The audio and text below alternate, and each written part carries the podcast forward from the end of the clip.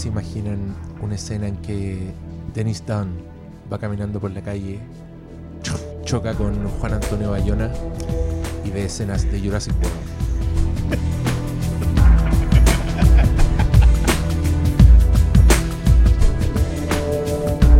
Después choca con Cebadilla y en su cabeza aparece ese momento en que Sebastián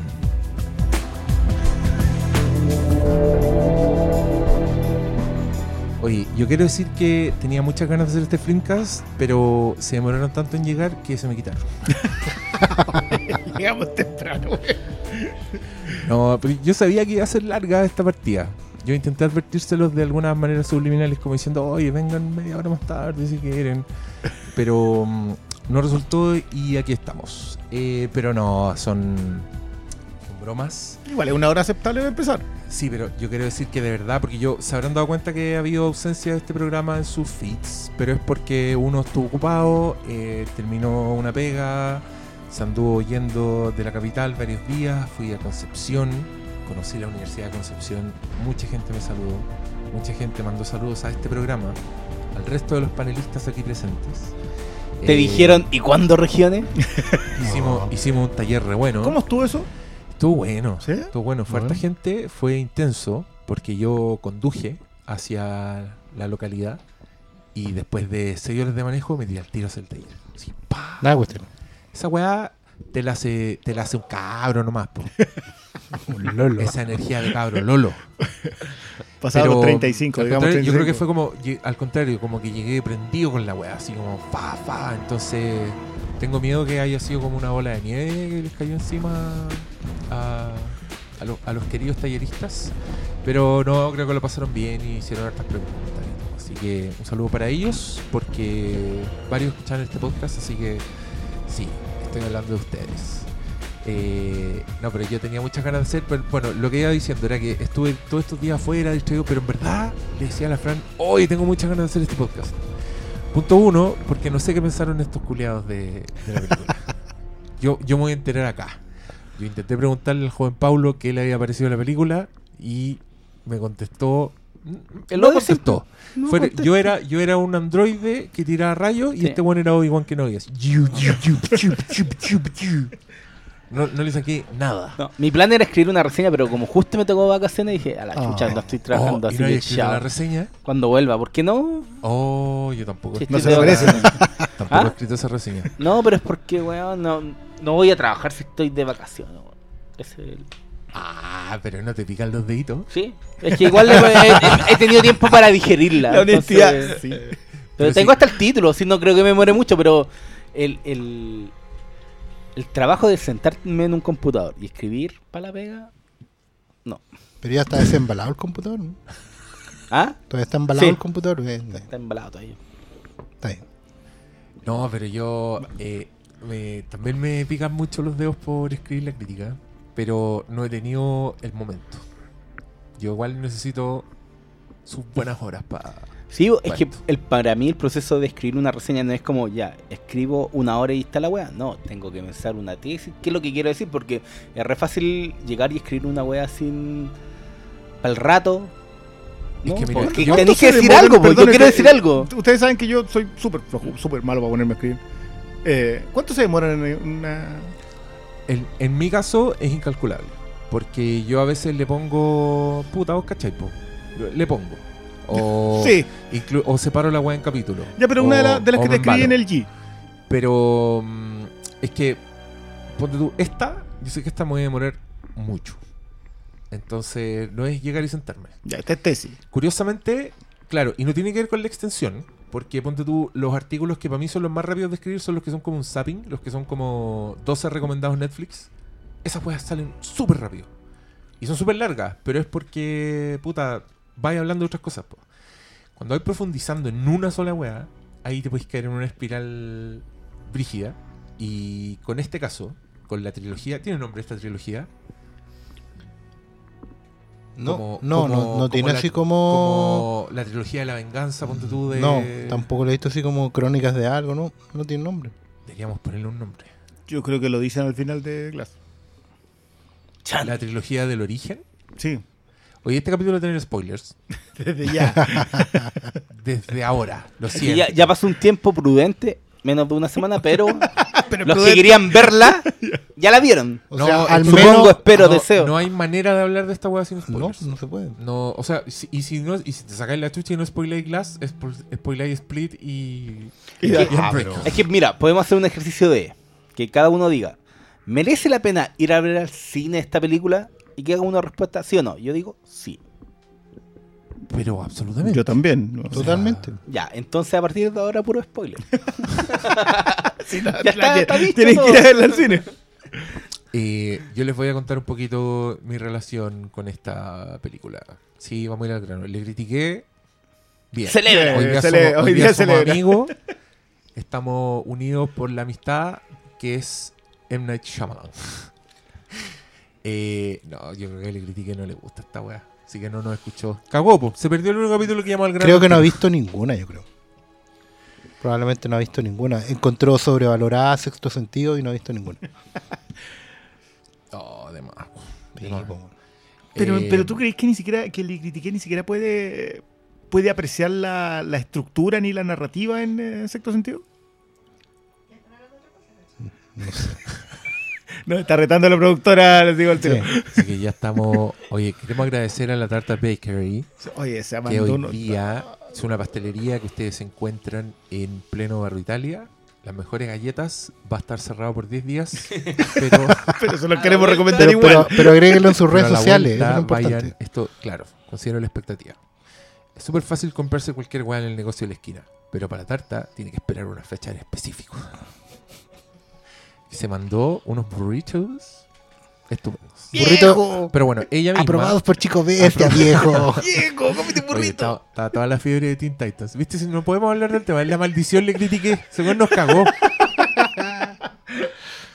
Pero igual lo estábamos, estábamos pensando como- en le critiqué.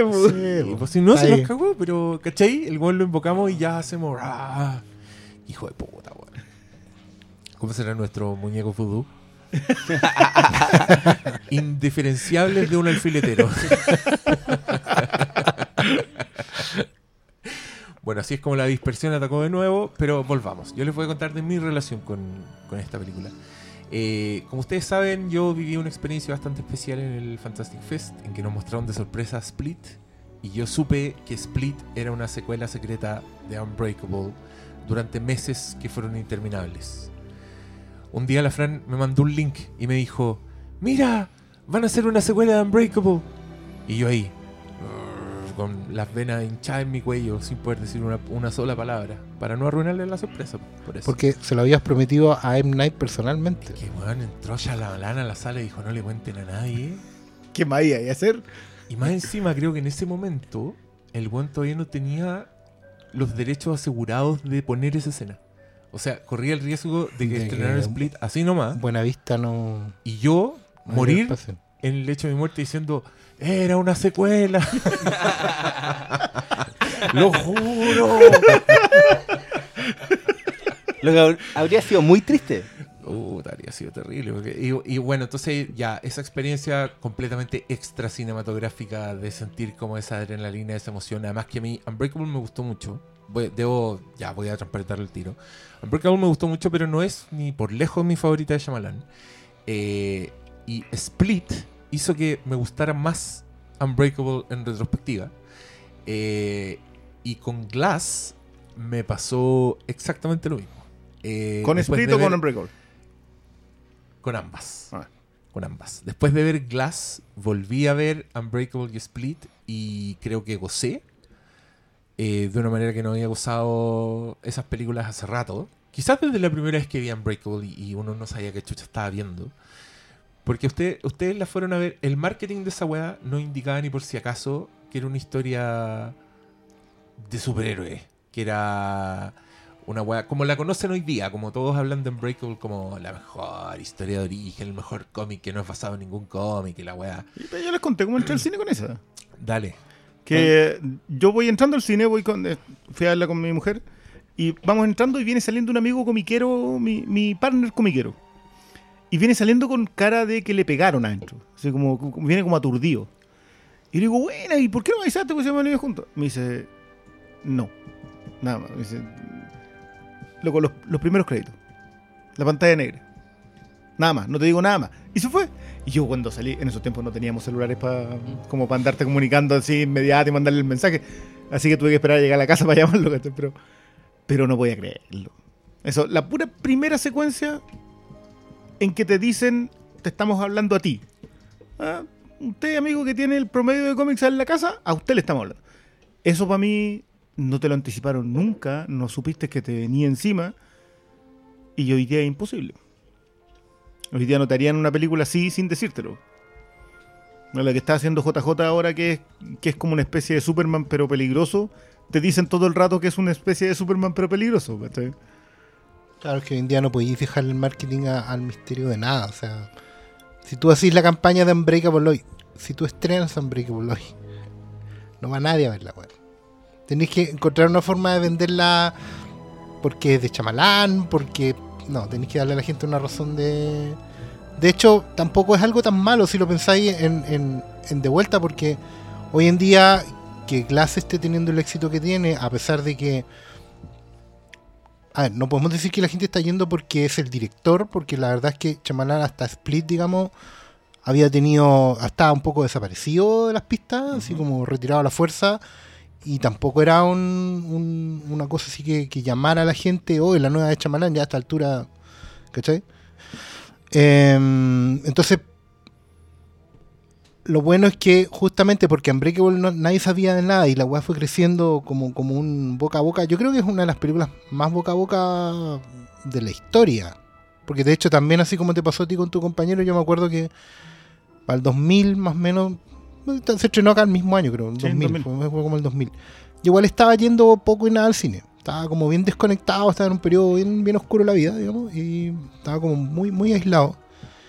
Y, y los partners comiqueros estaban lejos, estaban en otra ciudad, estábamos desperdigados, era como que la liga se había disuelto. ¿Cachai? Entonces estaba cada uno solo. digamos, y de repente eran mensajes, como tú bien dijiste, no había celulares. Entonces de repente llegaban cartas en papel.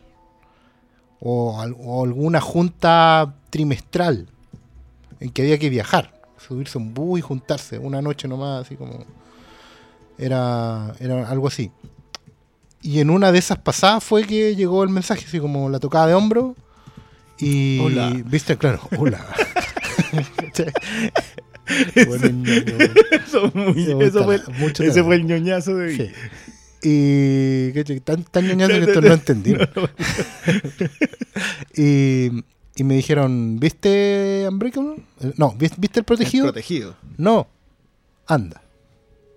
Uno de los unos nombres Tú- peor puestos de la historia. tú-. Y, la- y me acuerdo perfectamente de la frase. La cagó, nombre culiado callampa. El protegido. un weón que fue a ver esa película porque se llamaba El Protegido, loco. ¿Quién lo protege? Chao. Claro, no, de hecho, de hecho, en la weá era como, anda. ¿Por, por qué? No, anda. Y en esa, y en esa lealtad nomás que había entre, ya voy.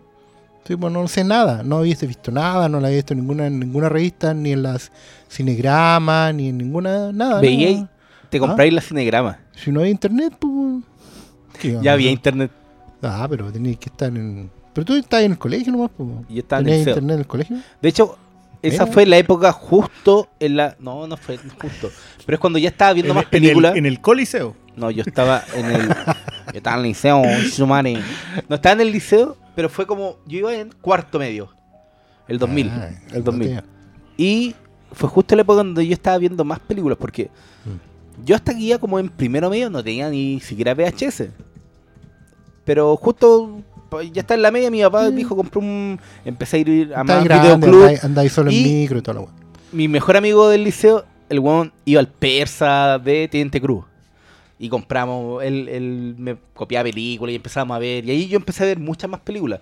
Porque antes de eso no veía, veía cine en, en su casa y para contar. Pero ahí justo yo empecé a ver muchas, muchas más películas. Y mi experiencia con esta película, yo venía presidido por sexto sentido que no me enganchó del todo porque me contaron el final antes de verla. Entonces para mí no fue como... No, fue, no tuve la misma experiencia que todo el resto, ¿cachai? Claro. Pero igual me gustó mucho y sabía ya, obviamente, en ese tiempo Chamalán recuerda que lo vendían como el nuevo Spielberg. Y dije, chucha, a mí me gusta Spielberg, voy a ir a verlo. Entonces fui a verla. Viste, esa fue una buena movida de marketing. Pero no era, era como los medios lo que lo estaban vendiendo. Él no. Todavía no se vendía. No sé si ustedes vieron el documental que hizo para señales fue, o después de señales, donde como que él supuestamente todo, todas sus películas tienen relación con su experiencia. El weón veía a los muertos. Tenía. Weón, vean ese es un documental falso. sí.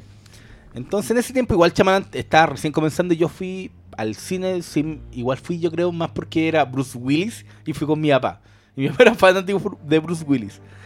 Pero como ir como ahora vas a de repente ir a hacerle barra a un director porque yo Y que claro, por, por lo menos en mi caso no, no era que yo siguiera a Chamalán. Para No, mí por ese había una película que era el sexto sentido que había estado buena, muy buena.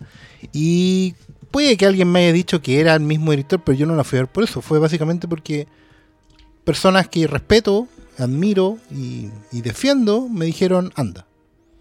Casi como un- un- una escena de la misma película. Y claro, me senté a ver la cuestión y fue como... Nada, pues, una de esas, de esas cosas que pasan una vez. De hecho, sacaba la cuenta el otro día y Unbreakable la he visto tres veces nomás. Me gusta tanto que evito verla. De hecho, la, la vi hace antes de la función de Glass y saqué la cuenta que habían pasado como siete años que no la había visto.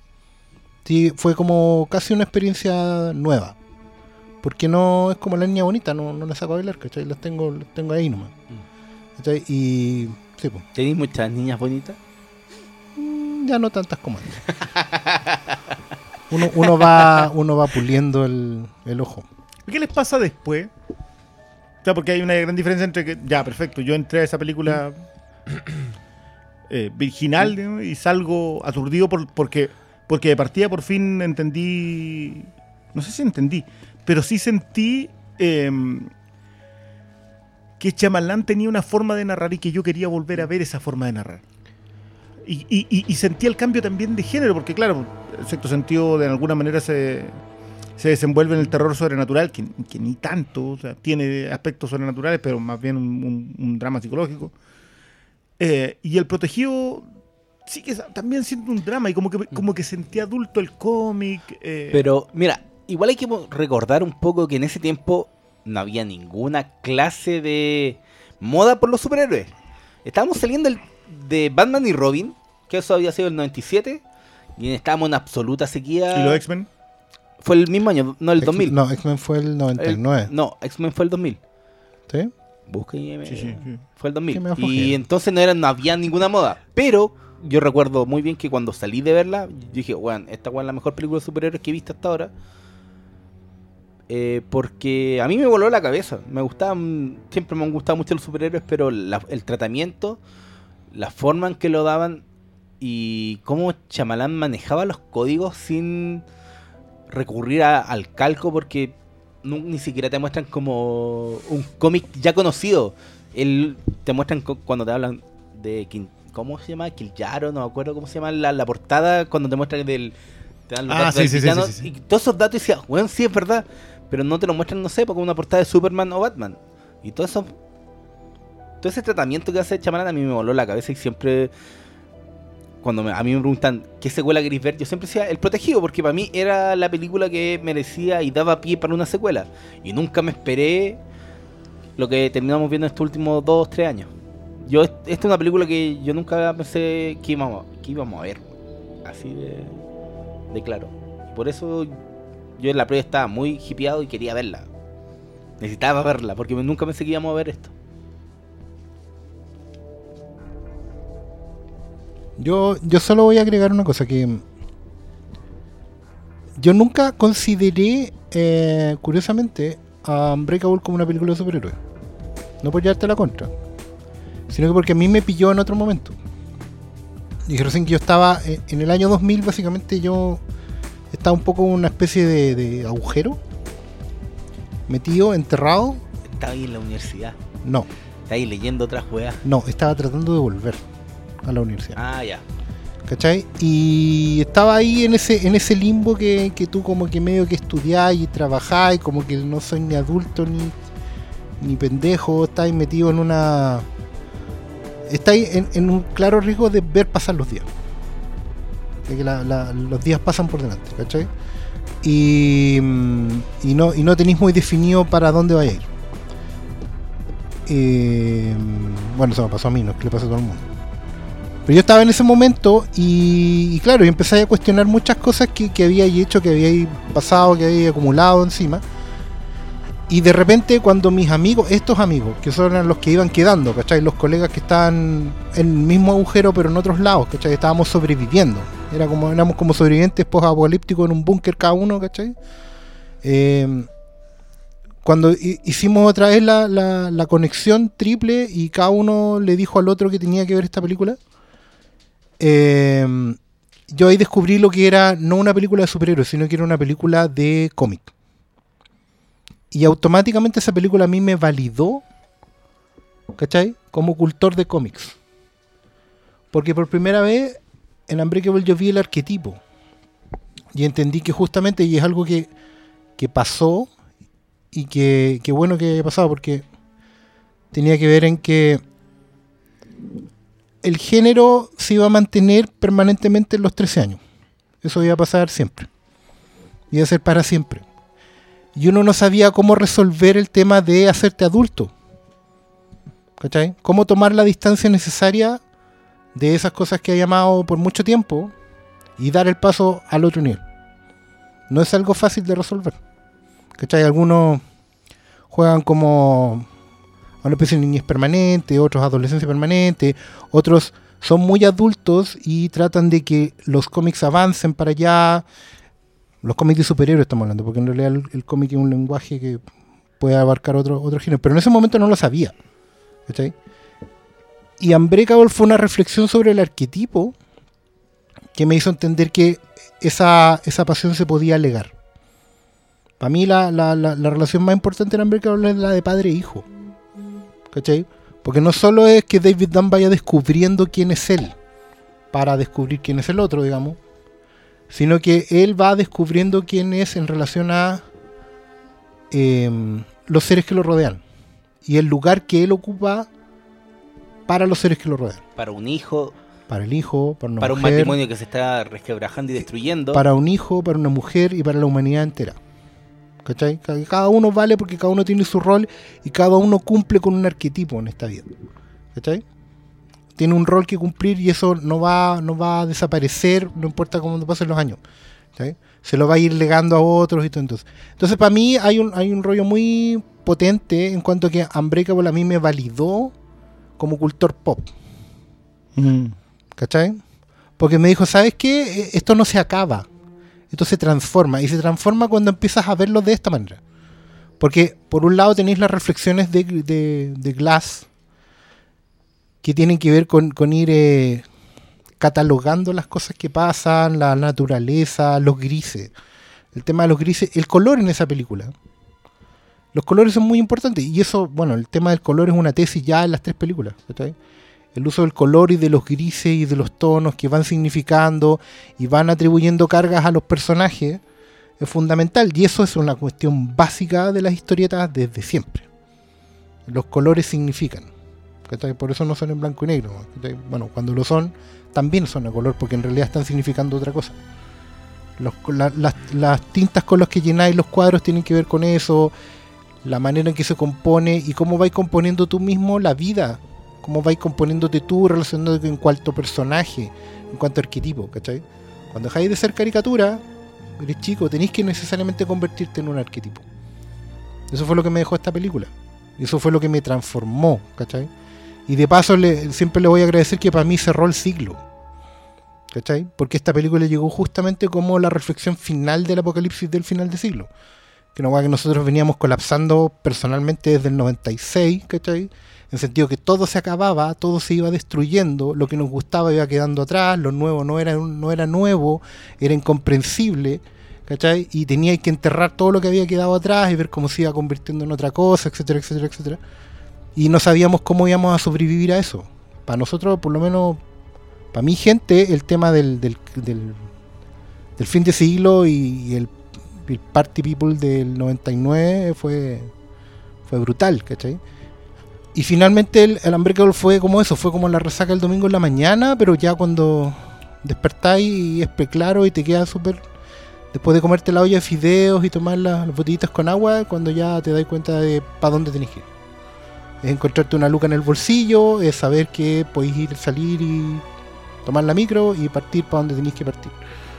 Y con quién vaya a ir también. ¿Cachai? Todo eso fue para mí Ambreco. Yo, mm, si es que nos vamos a ir en, en esa. Eh, tengo una contradicción súper vital con, con Unbreakable en ese sentido. Porque yo creo que lo que hace eh, el Aya es validar el mirar el cómic como un arte. En el sentido más profundo de ser un vínculo comunicacional entre la sociedad, pero también una expresión artística, también una expresión emocional. Eh, el problema es que también el Aya es el Aya, es Mr. Glass. Entonces, cuando uno se valida como fan frente al hecho de que el cómic es más que simplemente... No, perdón, que el cómic de superhéroes es más que los Eternos 13 años. O sea, desde la mirada de por qué el, eh, em, el protagonista superheroico tiene más músculos, hasta por qué el villano tiene los ojos más grandes, etcétera, etcétera. Entender que el lenguaje eh, esculpido en las páginas hay ahí algo muy profundo. Entonces, perfecto, eso me valida como fan. Me valida como fan crítico también, porque es entender que lo que estás viendo es un arte y por lo tanto se necesita ser, necesita ser apreciado, no solamente consumido. El problema es que el Aya también es Mr. Glass. Eh, y Mr. Glass es un tipo de fan particularmente pernicioso. Elitista.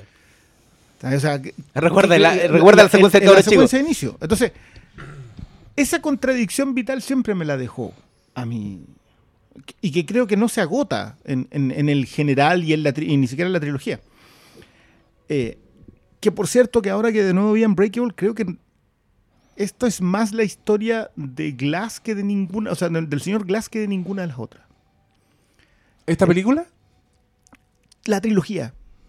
Incluyendo, Parte con su nacimiento. Eh, ah, exacto. Parte con su nacimiento y bueno, está bueno, spoiler, y termina con su muerte y con el y con el plan realizado.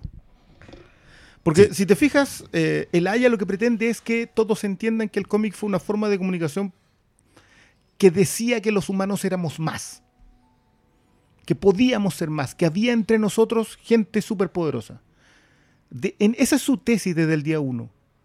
Y, las- y la trilogía cierra con su tesis cumplida, entendiendo que no podía ser un clímax más grande que eso porque el límite de po. No, no podía ser otro tipo de historia, tenía que llegar hasta un, hasta un punto en específico. Pero esa contradicción a mí me queda en Unbreakable hasta cuando, yo, esto lo, lo conversamos en el de, en el de Split, que, que, yo sentía que Split era una, una buena película de Chamalán, y yo dije, ah, sabes que se está adaptando a los tiempos, también hay un, ahí está el factor Blumhouse, se adapta a los tiempos y de repente te pega el chachazo para decirte, yo fui esto, otro también. Y te trae a los otros dos personajes, porque no te trae solamente a, a David Dunn. David Dunn lo que dice es, le decían Mr. Glass. Entonces, siento que toda esa historia también era una validación de los fans, pero entender que también los fans éramos eh, peligrosos, de alguna manera. En, en- en el sentido que el, el fanatismo extremo igual generaba, era pernicioso. Y destructivo. Y, y- y claro, entonces como me quedé con esa contradicción siempre, queda el límite. Obviamente superé largamente la- los promedios, me seguí metiendo más, creo en revisar el, el cómic de superhéroes más allá que simplemente la, el consumo. Pero fueron muchos años con eso. ¿Cuánto hay entre Split? ¿15 años? 16. Entonces como que, como que te llamaron de nuevo. Y a mí no me molesta haber sido llamado de nuevo a revisar a Unbreakable y a revisar a, a Elaya, porque creo que, que es que es el personaje que necesita más vuelta. Porque él es el fan. Si él no está definido por ser un supervillano, está definido por ser un, un creyente en el cómic. Entonces, Yo no sé si es tan así, ¿ah? démosle. Eh, no, es que yo veo, veo a Eli ya como un, un villano. Que él entiende que su. Puta, es que ya, vas a entrar mucho en específico. Creo, creo que el giro de Unbreakable es revelarte que el weón era un villano. Esa es su naturaleza, ¿cachai? No era un fan, era un villano. Era un weón que piensa las weas, era un weón que es capaz de asesinar fríamente a cientos de personas para justificar su propia existencia, ¿cachai? Eh, entonces, claro, para mí lo del fan es incidental. Y creo que, ponte tú. me Yo pasó- me pasó- meta. Espérate, es que me pasó viéndola de nuevo, ponte tú, en la escena en que el weón le- no le quiere vender el arte porque es para un niño, ¿cachai? Yo, yo dije, este weón siempre fue un villano, desde el principio, ¿cachai? Aquí el weón te está diciendo justamente que él, si no se lo quiere mostrar a un niño, una weá que él encuentra súper valiosa y que él conoció siendo un niño, es porque algo está fracturado en esta weá, ¿cachai? Eh, me, me sorprendió, y creo que no es casual, la elección del público que aparece al final en su exposición. Que son unos hueones de alcurnia así, pero de. Siento un dálmata, ¿cachai? Es como un, su nivel de. Creo que, creo- claro, creo Sí, que Shyamalan como que lo quiere insertar deliberadamente en un, en un ámbito muy distinto al fan de cómic, que yo creo que son los hueones que conversan en la tienda de cómics, los que dan esas pistas. No, El, lo- el guatón que lo echa, oye, no te estés pajeando con la, con la wea japonesa, ¿cachai? Ese weón. Pero, talla, talla que se repite. sí, pero espérate, pero antes de ir a lo específico, como que dejemos eso colgando, em, yo quiero decir que a mí lo que me pasa con Shyamalan es que creo que es un narrador de la puta madre. Yo entro completamente en el juego de Shyamalan. Eh, no es coincidencia que te nombrara Bayona al principio, porque creo que Bayona es un weón que quiere hacer lo que Shyamalan consigue. ¿Cachai? Shyamalan es, el weón experto en mostrarte personajes que se comportan lentamente para crear suspenso. Que giran la cabeza de manera lenta. Piensa la secuencia inicial de Unbreakable con la Anya Taylor-Joy y toda la weá que está pasando. Lo que esa buena se demora siquiera en mirar al weón que tiene al lado eh, es una weá hermosa. Bayona quería hacer esa weá, no le resulta. A Shyamalan sí le resulta. Creo que el weón es un buen error. Creo que el weón es un buen mago. Un weón que sabe distraerte antes de tirarte la carta encima. Que te revela en verdad cuál era el prestige. Si querías agarrar el, el concepto de otra película. Y, No la- y a mí no la- Unbreakable me funciona mucho en eso, en el sentido de que te va revelando de a poco qué clase de historia es. ¿Cachai? Y el placer que hay en esa weá. Porque es un placer. O sea. Y, y es, tan, es tan acotado, además. Me gusta mucho esa weá. Me gusta que, ponte tú, el clímax. O sea, el weón hace una gran escena solo para decirte que el weón tiene más fuerza que el promedio del resto de las personas. ¿Cachai? Y el weón hace una, una secuencia de la puta madre con el pendejo, que la weá es emocionante. Te estáis sorprendiendo todo el rato. O sea, como weón en un mundo, en el mundo como el del 2000, ni siquiera como el del día, pero en un mundo del Mm. 2000, te sorprendía un weón que tenía más fuerza que otra persona. ¿Cachai? Como este weón encuentra la forma cinemática de hacer ese tipo de cosas. Eh, encuentro que Unbreakable tiene unos clímax así filetes, como de emoción, ¿cachai? La secuencia de la pistola, me encanta. Eh, La, me- fra- la fractura de. Cuando se cae el haya. No, no. La No, la- de la- la pistola- del con niño, el, ya, con el perfecto. niño. No, pero en verdad cocina. las que queráis, weón. O sea, No, el puro, es que el eso puro prólogo justamente. es como, Ah, mira, el puro prólogo es como una construcción para decirte, señora, es- las piernas y, las, y los brazos de esta boba recién nacida están, están quebradas. Que hay para la cagada con esa weá. Y esa weá es como una mini peliculita, ¿cachai? Es como una mini historia. Y el weón arma una historia así. Ustedes lo golpearon así. y es palpico toda esa escena. Y Encuentro filmar que- un espejo, que no es la, Sí. la única Y vez que lo filmar hace. un espejo, que lo hace a cada rato con Glass. y con Glass Lo pone en la tele. en la tele, que es maravilloso. Que después hace. Oye, por cierto, cuando te decís lo del. Lo del mostrarte los personajes lentos. Cuando hace la da de la vuelta el cómic, gira dos veces la cámara sobre el eje. bonita, Es y es preciosa esa weá. Y es preciosa. A mí, eh, eh, debo decir que esa weá a mí siempre me pareció muy propia de Shyamalan, no solo de Unbreakable. Entonces, cuando yo, cuando yo vi Split, claro, estaba viendo otra película de Shyamalan, pero que te das cuenta al final que calza perfecto con el tono de la otra película. Está, está en el mismo ritmo, está en el mismo universo, ¿cachai? Eh, y cuando llego a Glass y veo como la culminación, todo lo demás para atrás se me arma. O sea, creo que el weón es un- fue un buen mago en las partidas unitarias y en la weá en el todo. Yo encuentro hermoso que la weá que parte con el nacimiento de Glass termine con un Glass que está con la mamá. ¿Cachai? Y, y que tiene. Probablemente yo me voy a emocionar hablando de esta weá. Porque me dio pena.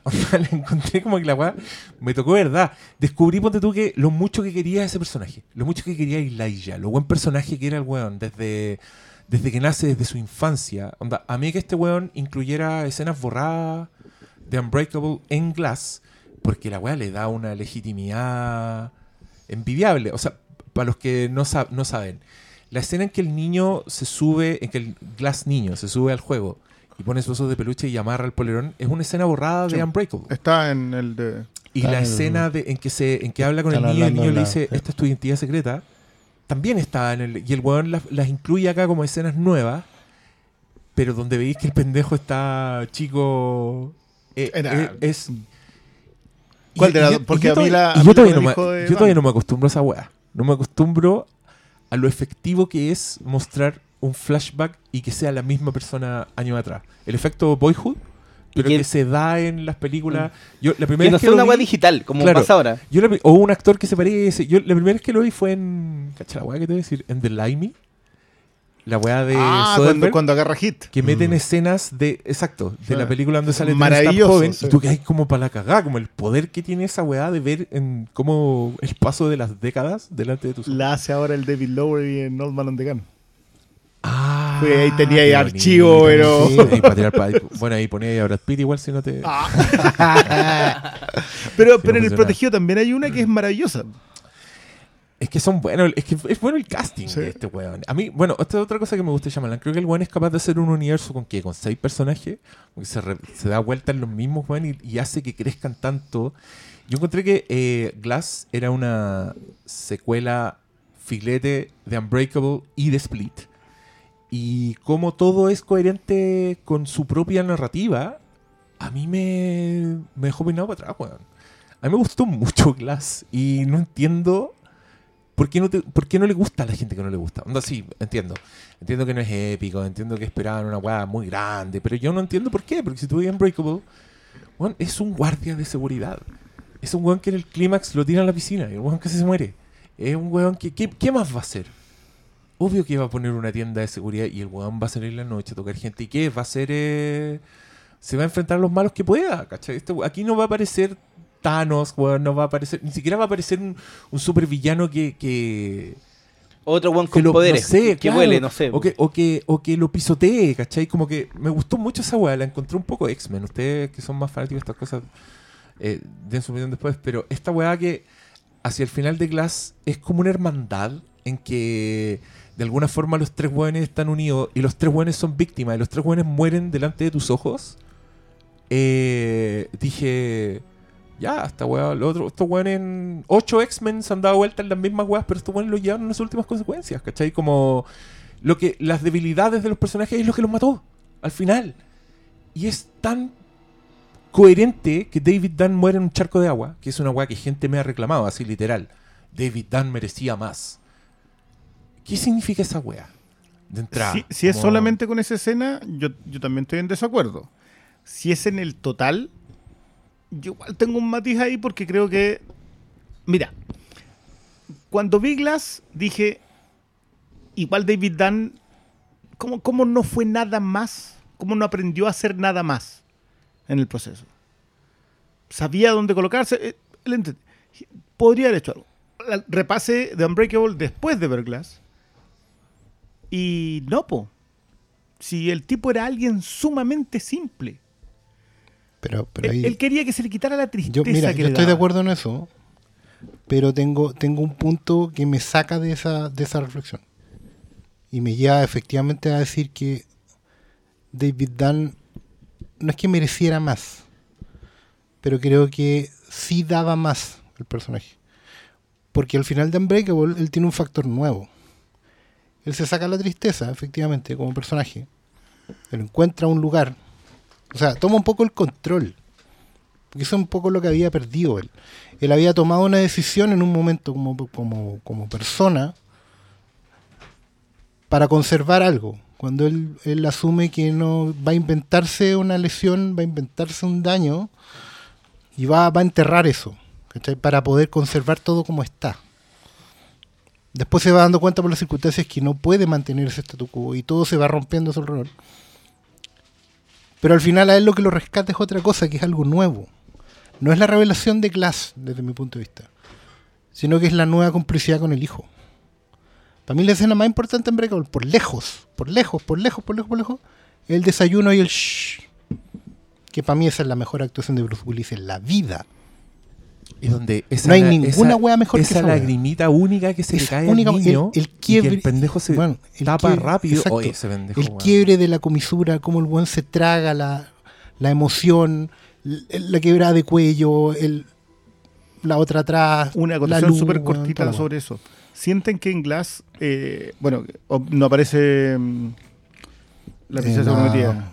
La, Robin Wright. la Robin Wright. La presidenta de que en ese tiempo era Robin Wright Penn.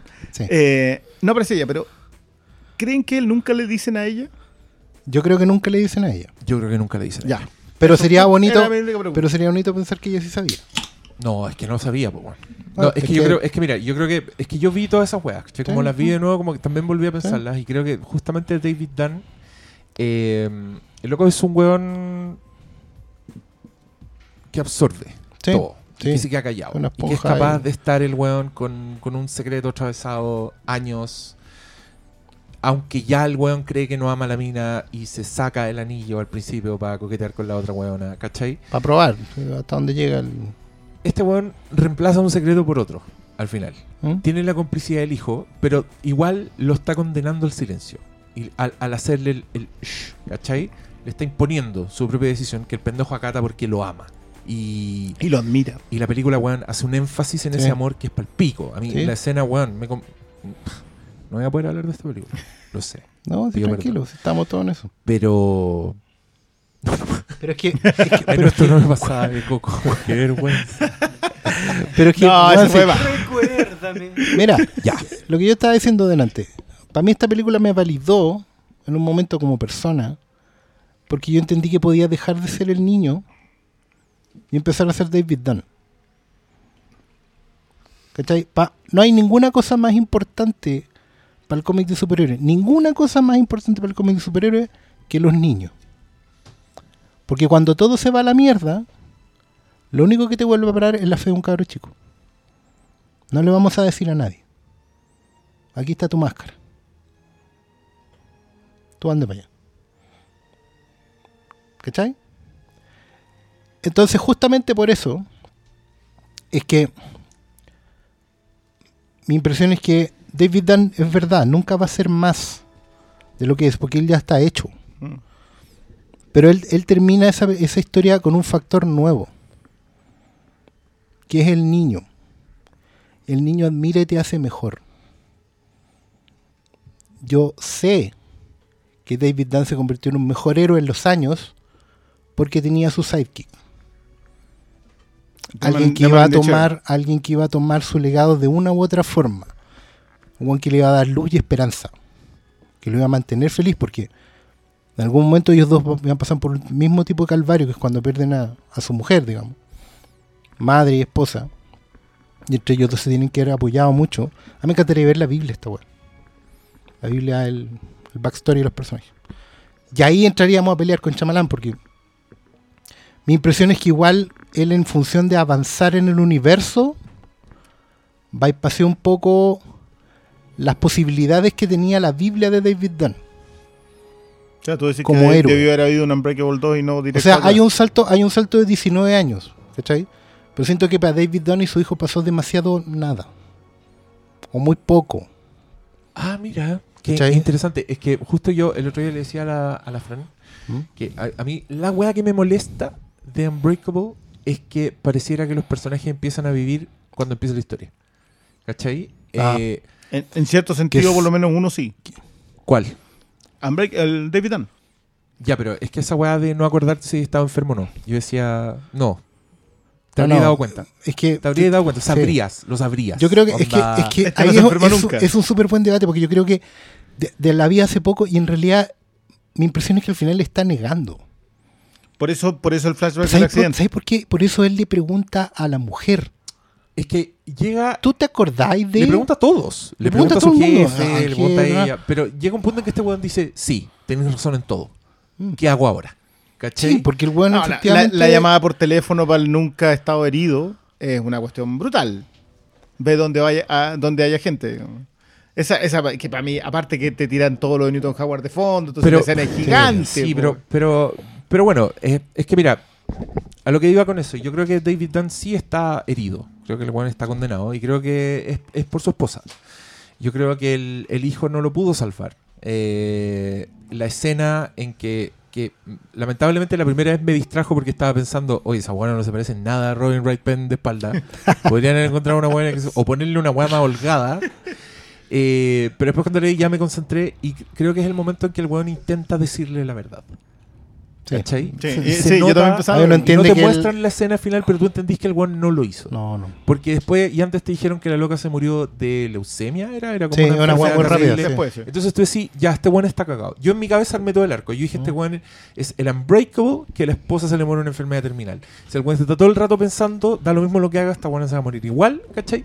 Y ese es el weón que yo veo al final de Split, incluso, en ese cameo, porque yo, ¿cachai la weá? La primera vez que vi el cameo, encontré que el weón estaba sobreactuado.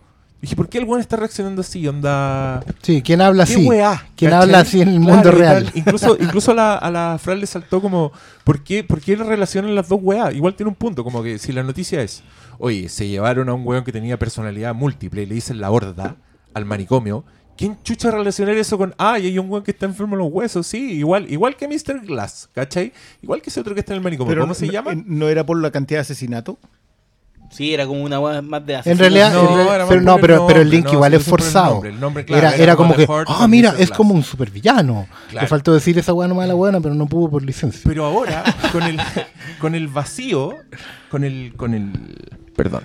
Ahora, con el. Llenando este vacío. Con Glass llenando el vacío, ¿cachai? De estos detalles, de que el weón está trabajando, como que su rutina es salir. Al punto que le dijo, el hijo le dice, oye, no salgáis hoy día. Tú porque ya le está por pasando la cuenta. No, porque va a llover ese día. Sí, ¿cachai? pues, Ya No, no, no, pero, como- pero ya le he dicho que, que las, las caminatas no las puede hacer tan largas.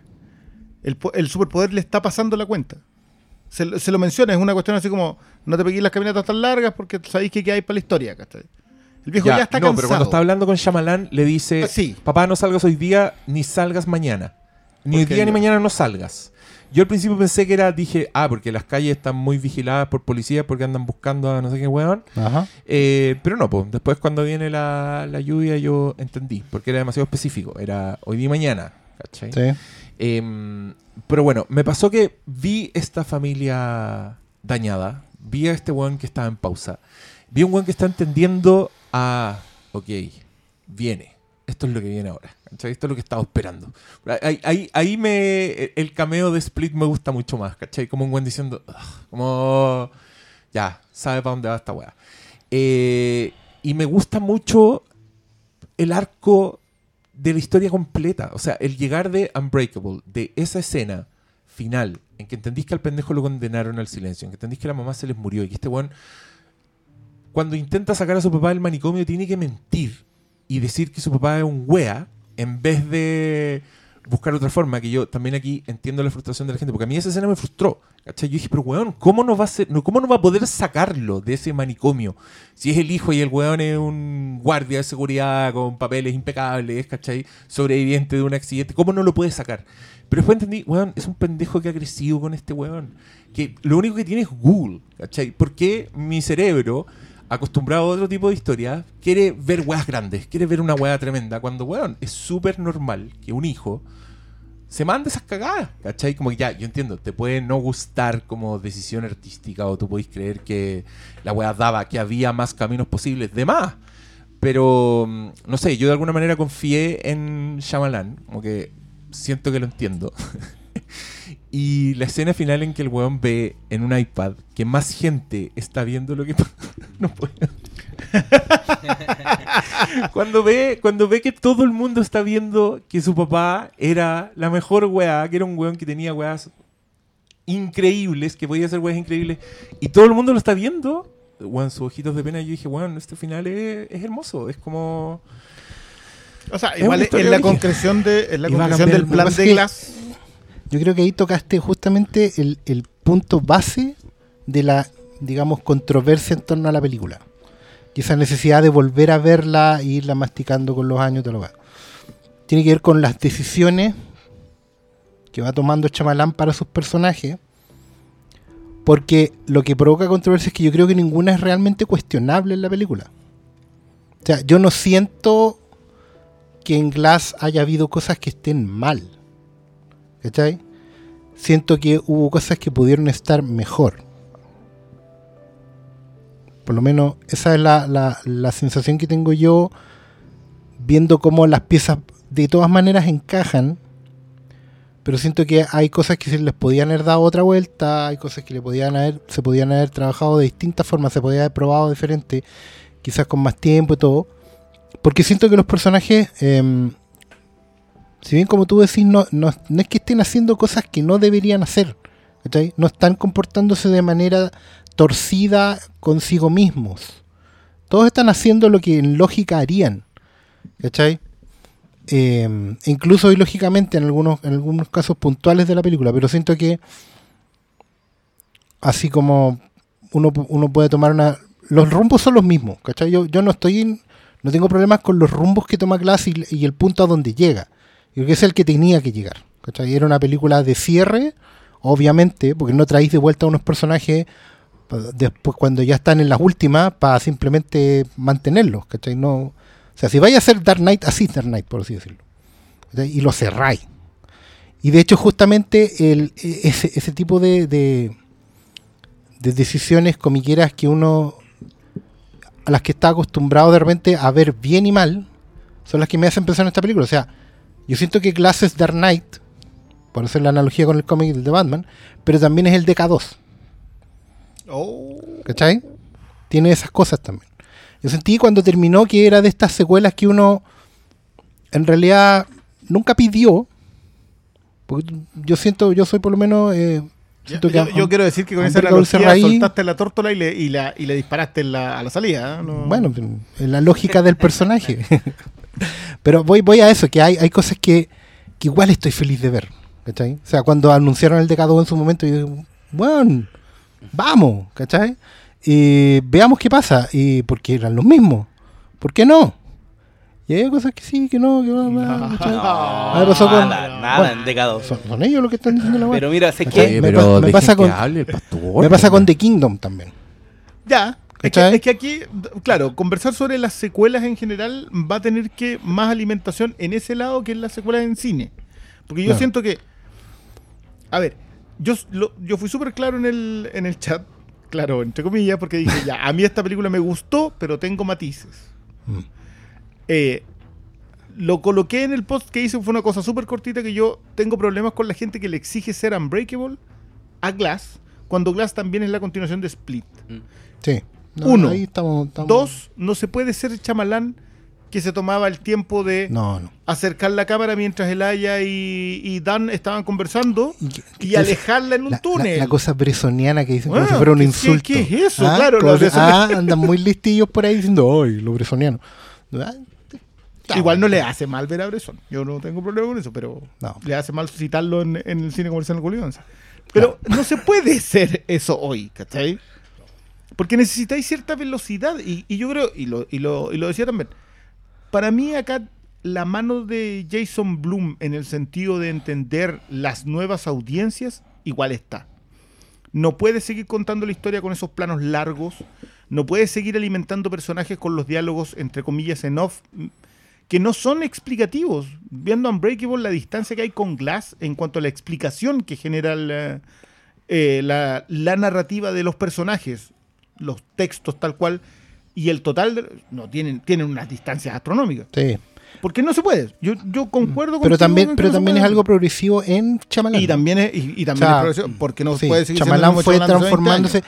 Es que en el fondo Chamalán fue cada vez más consciente de ser Chamalán.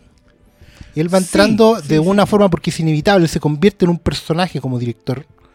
Y, se, y sabe que el público le pide Sí, el plot pero- twist. pero le- igual sabe yo- que el público que- le pide. Bueno, ese- y él, ese- y él lo va resolviendo mi tercer matiz, de distintas maneras. ¿cachai? Yo creo que no ha dejado de ser chamalán, yo concuerdo con eso con el Diego. Yo creo que sigue siendo un excelente narrador. Lo que Sí. pasa es que es un tipo que se está alimentando, está con sobredosis de herramientas. Entonces puede hacerlo. Y no solo eso, yo creo que también está, a mí me gustó Glass y con el tiempo lo he digerido más, pero entiendo por qué a la gente no le gusta, porque creo que Chamalán no solo está alimentando lo que él construyó, sino también lo que es el género actualmente. Y esta película lo que hace es subvierte las expectativas. Te habla de un agujero en el cielo y tú esperáis verlo y no lo hace. Te, te tantea los códigos actuales del cine de superhéroes pero no los sigue porque no le interesa y porque tampoco van con la dinámica narrativa que construye Chamarán.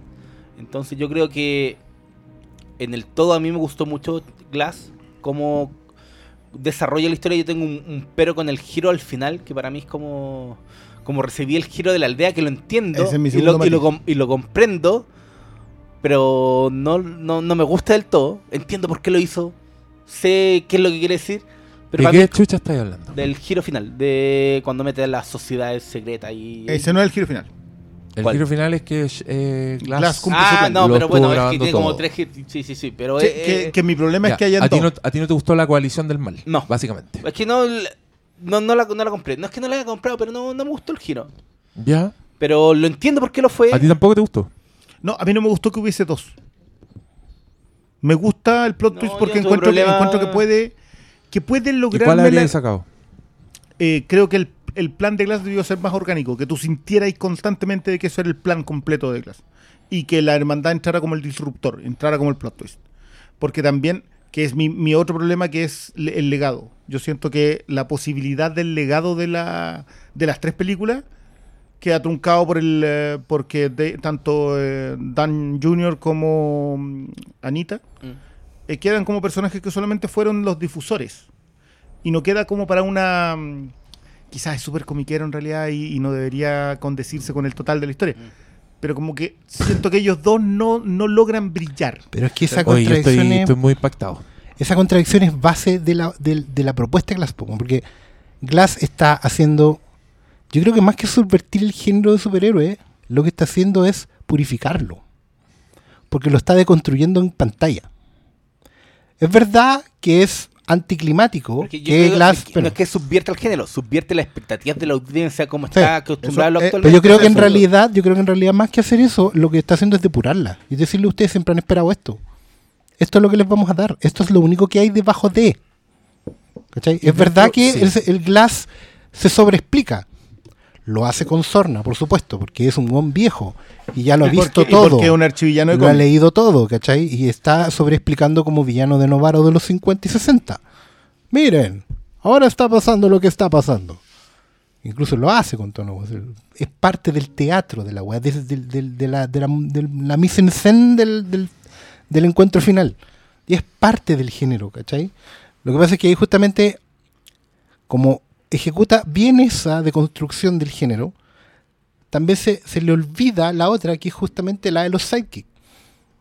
Y ahí donde uno espera, porque está puesta la escena para eso, que efectivamente nos termináramos la, la escena con el nuevo Unbreakable, el nuevo o la nueva Glass, ¿cachai?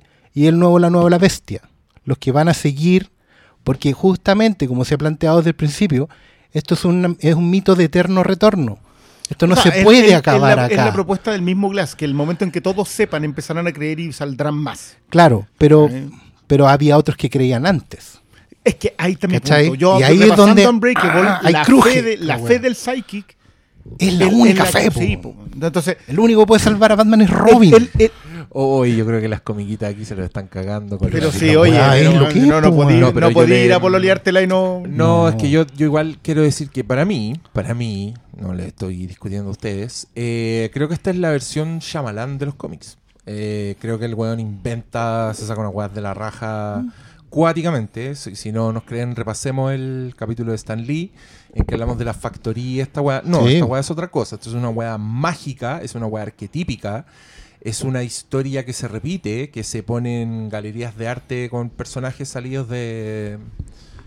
¿De, de qué wea les dije antes? De los 101 Galería de- sí, pues sí. Eh, y, y, y son y creo que son de cómics en la medida que a los personajes les importa que sea de cómics, ¿cachai? Mr. Glass es un weón que quiere encontrar su punto en el universo. Y el weón al final de Unbreakable dice, ahora que sé que eres tú, sé lo, que, soy yo. La presencia de la bestia a este weón le cambió esa weá. El weón dijo, eh, hay otros, hay más, eh, tengo que buscarlo, como que el weón tiene un interés en la weá, ¿cachai?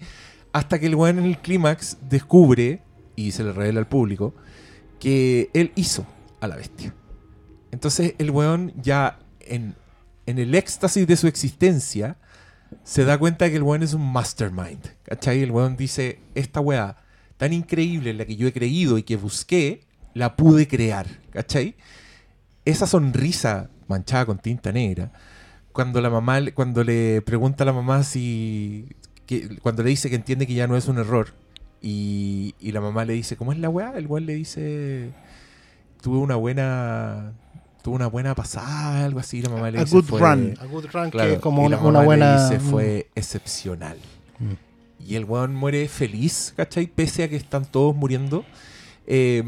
Para mí es, es arco suficiente. Pero también tiene que ver con que yo creo que. Lo, mi- lo mismo, lo que les acabo de decir. Creo que por algo inventan todos los superhéroes. O sea, si en la tienda de cómics sí se ven superhéroes reales y cómics reales y toda la weá. Pero el weón explica todos los, los orígenes con weas inventadas, como. Active Comics, ¿cachai? Sí, como con Es la, que, es la que versión eso- de, pero de yo, creo, yo creo que eso es justamente súper válido porque habla de, de referirse al arquetipo.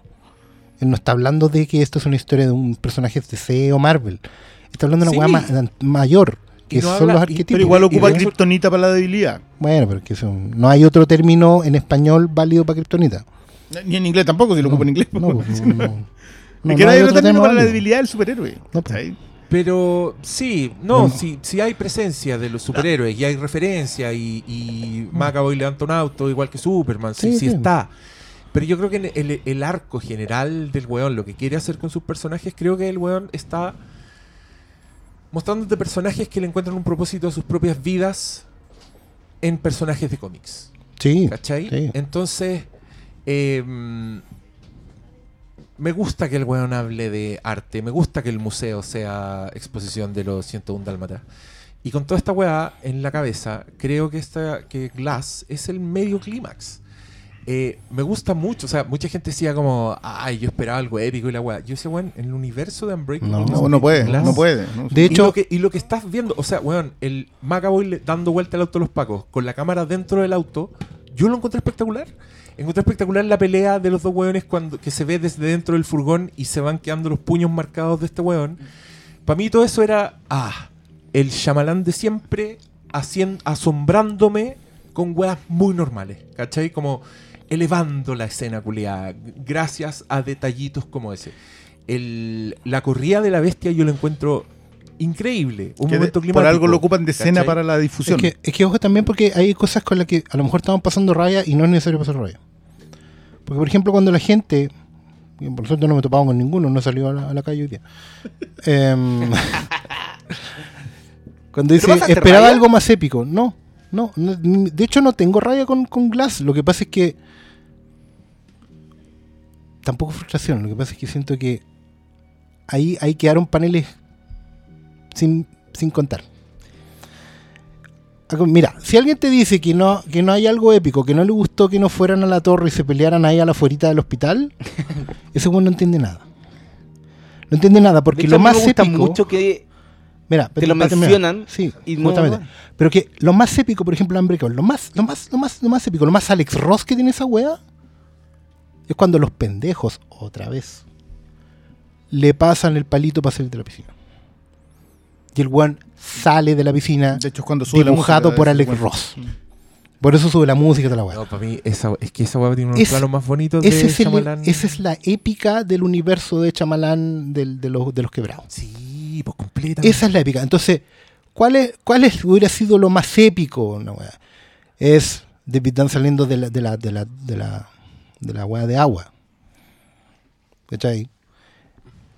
David Dunn siendo consciente de que es David Dunn, con, al- con alguna cosa Acoto que en. Split la, la secuencia épica es la, la doblada de los barrotes.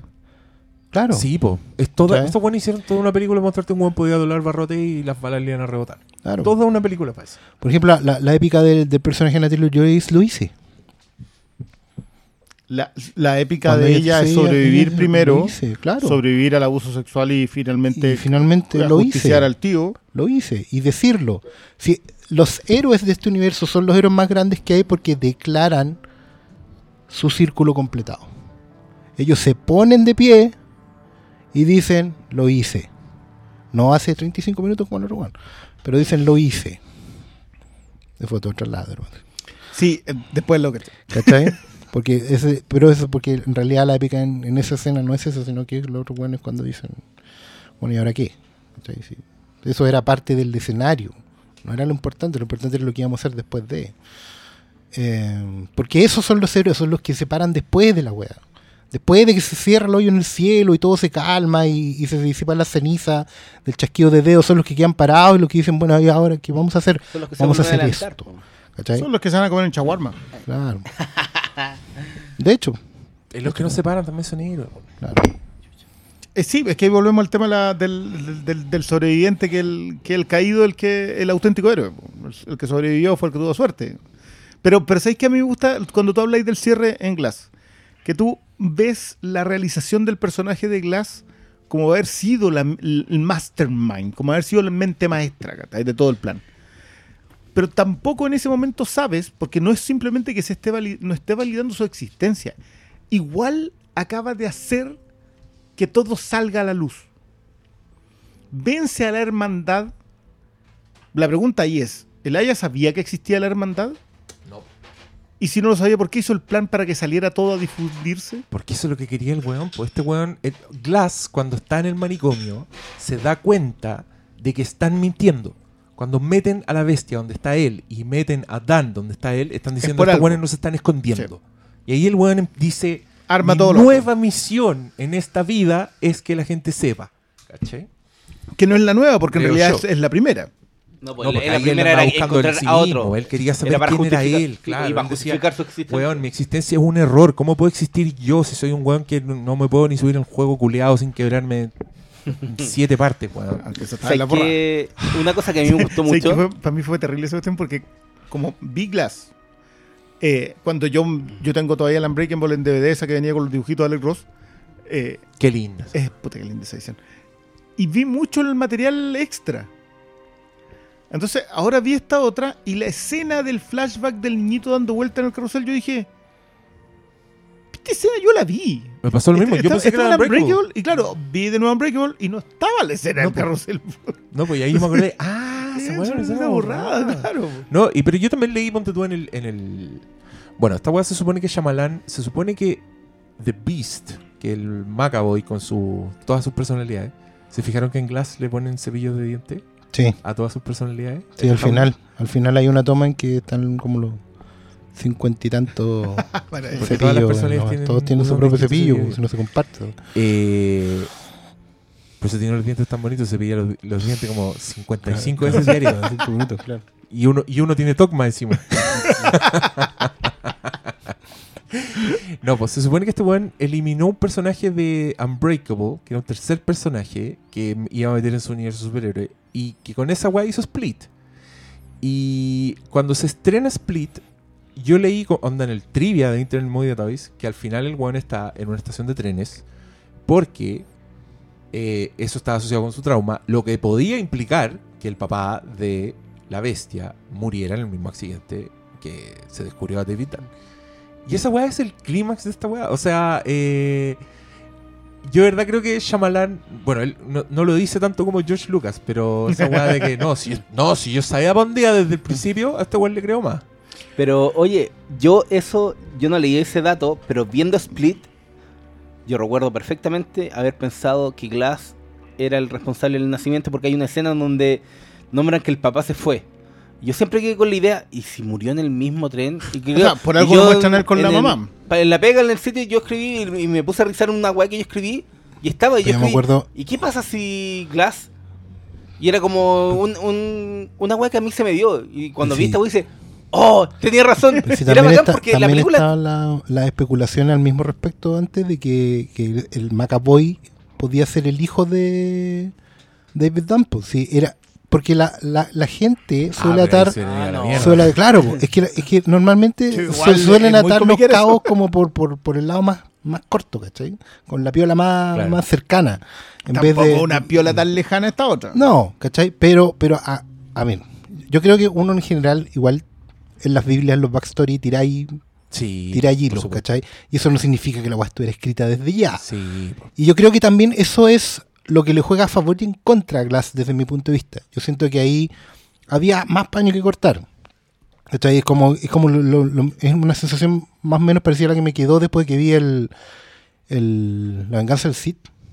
Ya. Cuando yo por fin, pues yo esa película fui con dolor igual. Porque yo sabía que iba a ver lo que había esperado toda mi vida, que era la pelea entre Obi-Wan y Anakin. Para mí esa fue la más, lo más importante que hay en Y que Star todos Wars. sabíamos, no sé, porque chucha, que que era un volcán. Es que estaba, Y todos, estaba como en, el, en la weá, no y que ahí se había quemado ese weón. Estaba eso, esa información como en el aire. tenía en la cabeza, sí. Y, y uno se acuerda que en ese tiempo estaba el mito, el uno tenía escritas las nueve películas, y poco menos que cuando se estrenó Calana el Valor era, era esa película. Bueno, a lo que voy es que uno no necesariamente tiene que tener todo tirado, planeado, mapeado, Sí, claro. tiene, tiene los hilos generales y después los va sacando. Y ahí es donde yo me quedo con, con esa sensación que también es súper estimulante igual, yo no, no la siento como algo negativo. Siento que es súper estimulante eh, saber que, bueno, terminó, esto es, ¿cachai? Y, y pucha que me hubiera gustado ir para allá y involucrarme y tirar hilos y sacar cosas nuevas, ¿cachai? Y decir, pero no, no solo esto, esto también, y esto otro acá, y, no- y- hagamos esto, y saquemos esto otro también.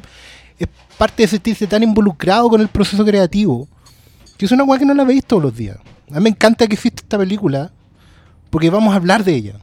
Vamos a hablar de ella y le vamos a dar vuelta y podéis ver eh, historias tiradas en el universo, historias cruzadas, mejores, peores, posibles, imposibles, pero te, te- te estimula, ¿cachai? Da, da, da para da pa crear, da para hacer cosas nuevas, ¿cachai? da, para sentir que también, eh, qué bueno pensar igual que haya gente que vea hoy estas películas, las tres, y sienta que puede contar este tipo de historias en otro tono, en otro, con otro, con otro ritmo, con otra, con otros alcances. weón.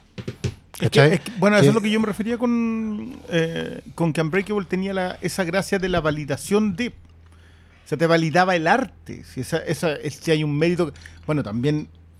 Ojo que está X-Men al lado y X-Men 2 dos años después.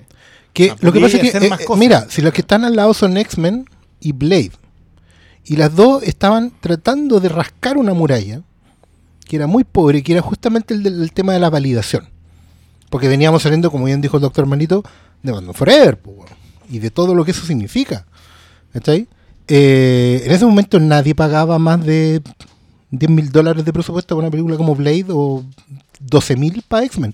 Si tú los ves hoy día son pobres, weón, son súper Yo, yo que, que, que Y Unbreakable claro, y Unbreakable hace lo mismo Pero Unbreakable costó 75 Claro. millones de dólares. porque tenía probablemente. Pero el presupuesto no está gastado en trajes, ¿cachai? No está gastado en, en Yellow El, el Expandex, punto en que, que era la gran frase. la gran frase en ese momento weá- era. esa weá está gastada en sueldo Sí. y está gastada en locaciones y en extra. Eh, la pureza en el Sí, estadio porque- y se me caen los y millones la, de y dólares. la de los Sí. Y la del la La de estación la de estación de trenes, tren, sí. sí. Sí, po. Claro, y no, y, y en filmar probablemente, porque acuérdense que en ese tiempo Chamalán tenía algo que era que es muy noble, de que todo pasaba en, en la Nueva Inglaterra.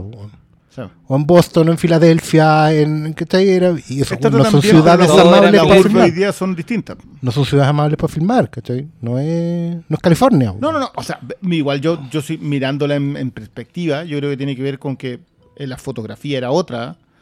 eh, en el sentido de que se filmaba, yo creo que hoy día invierte Es que- mucho menos en eso. Es que sí, pues si este weón igual todos sabemos que pasó esa transición dura en que el weón hasta lo negaban en el material promocional de la película Sí, po. y el weón invirtió sus propias lucas en The Visit con un crew mucho más barato. El weón agarró gente joven, eh, puta, el director de foto de It Follows, el weón lo agarró al tiro para hacer Split, ¿cachai? Y lo, y lo repitió para esta, o sea, el- y lamentablemente entre los caídos está James Newton Sí, Howard sí, se lamenta. el, el que hacía la música, que también lo cambió por, por otro compadre. Pero pese a todo eso, yo creo que la narrativa es la que está. Sí. Entonces a mí me, me sorprende ver una película 19 años después, pero que calza perfecto en el mundo. O sea, no sé si se acuerdan de los, los primeros minutos de Glass, que son como güeyes siguiendo este siguiendo estos pendejos en cámara lenta por la calle y, y que se meten al metro y tú sin ver que el weón lo toca evoca eso como que te muestra las manos de los weones rozando y yo ahí ya estaba yo estaba feliz yo dije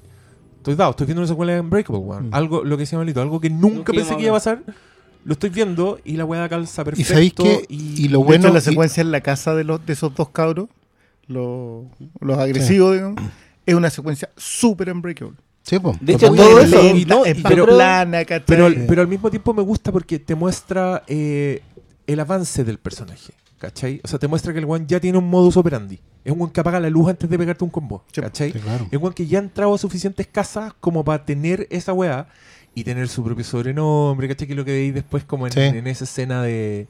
En que también ver el primer plano de Spencer Treat Clark 20 años después es fuerte. Sí, sí. Que no salió mucho. Conche tu madre. Sí. Yo me acordé que yo me acordé después que salía en Last House on the Left, en el remake. Sí, lo estuvimos googleando después de la película. y era como, oh, amigo, menos mal porque tu carrera está ahí. está bien para la historia. Ustedes, ustedes, y ustedes saben, ustedes saben que en algún rincón de Inglaterra está Ridley Scott culeado viendo Glass diciendo, igual podría ser Gladiador 2 con este weón. Bueno, ahí, ahí tenéis la bestia. acuérdense nomás, acuérdense nomás. Ahí el. No, Y les comunico, para, para, para. Pero está el plan de hacer Gladiador 2. Y no lo, ya lo Van a hacer- anunciaron. ¿Qué van a hacer con el, este el tatita está tatita Pero no y- está muerto. y no, no, no se ha ido y está porfiado. Y, y sí, y tienes birros que hagan el trabajo sucio por él. Oye, Eh, una cosa. ya es como Charles Aznavour, ya, pues como... Puta, loco, oye, pero- déjenlo pero-. Pero Charles Aznavour cantaba sus canciones. bueno, a propósito de eso, eso es una, una cuestión que me agradó mucho de Glass, que era, era un- una suerte de, de reparo, porque uno decía, igual Chamalán se viene como reinventando, con, desde Visit, ¿cachai? Como que el buen se reseteó. Partió de cero y agarró igual un nuevo estilo de baile. Porque ahora está filmando con Ah, cámaras de seguridad. Y yo no lo sabía. Está baile. con las cámaras de seguridad, con las cámaras de teléfonos, con, sabe que hoy en día las pantallas son otras, las, las miradas son otras, las cámaras son otras. El Y es glorioso justamente que la weá parta siendo tan unbreakable, tan Filadelfia, pero con cámaras de celular. po. Es que, es que, eso es lo que- mira, eso es lo que yo decía. No se eso puede es- ser el chamalán de Unbreakable. No, se puede. No, Porque hoy no día tienes, ni la- pero tampoco tienes por qué Es serlo. lo es. ese es el punto. Pero bueno, Es que- yo creo que lo es. Es que sí lo es, pero es como es, es, la lo mismo que pasa cuando tú veis Blade Runner 2049. Tú sabés que tenéis continuidad en esta weá. No es Ridley Scott, no es Blade Runner 82, pero te queda súper claro que es el mismo universo, las mismas reglas, el mismo mundo. Mm, No, pero es que yo Ha cambiado que- porque el tiempo te cambia. Igual, creo- que ahí hay un salto así como visual, ¿cachai? Yo acá entiendo Sí. el presupuesto. Esa se nota, ¿no? Sí. Se nota que se nota que no tenéis para tantos extras, ¿cachai? Se nota que la weá es más contenida. Split es más claus- claustrofóbica que la historia te lo pide, ¿cachai? Acá se nota, se nota dónde, a dónde se guardaron las lucas, ¿cachai? Se guardaron las lucas para el exterior, se guardaron las lucas para el, para el manicomio de la terapia, ¿cachai? Pero todo lo demás, muy contenido, muy, mucho weón delante de un, de un monitor, weón, así. Pero, pero creo que es el mismo Shyamalan. Cuando este weón le da la mano a la weona y volvía a este plano sepia, como en un rincón, como de cámara de seguridad, es la misma weá, ¿cachai? Sí, eso, eso me pasa, no, no, no creo, no es una recreación ni del tipo Star Wars, que es como tratar de suplir con Lucas lo que no da el, el lo que, talento lo que al ingenio. ni tampoco es como una un fanfiction, weón. No, yo decía este weón, Mm. lo reconozco, ¿cachai?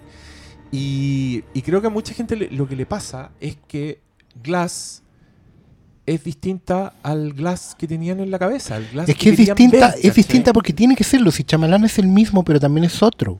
Pero, Somos que viene 20 años después. tiene, es otro- lógico. tiene otras herramientas y Claro, las usa de otra forma. que sea distinto. Puede ser el mismo chamalán como narrador puro en el nivel de guion, pero no ocupa ya las mismas tomas, no ocupa los mismos tiempos, no hace crecer las, las conexiones entre sus personajes de la misma forma. No quiere hacerlo porque justamente que- no quiere hacer esa película que le están pidiendo algunos.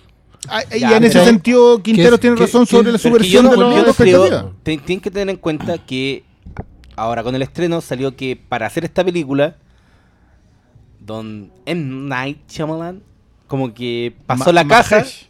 Mahesh. Pasó la casa. eh, ¿Cómo se llama cuando? La hipoteca.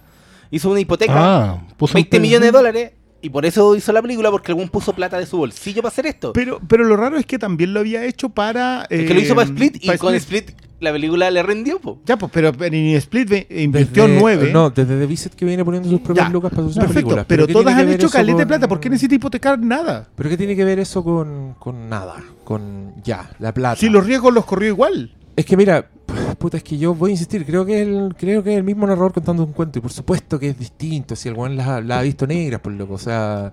Ya han pasado 20 años. Pero No, no, ya han pasado 20 años y no han sido 20 años amables. Pero, weón, y el.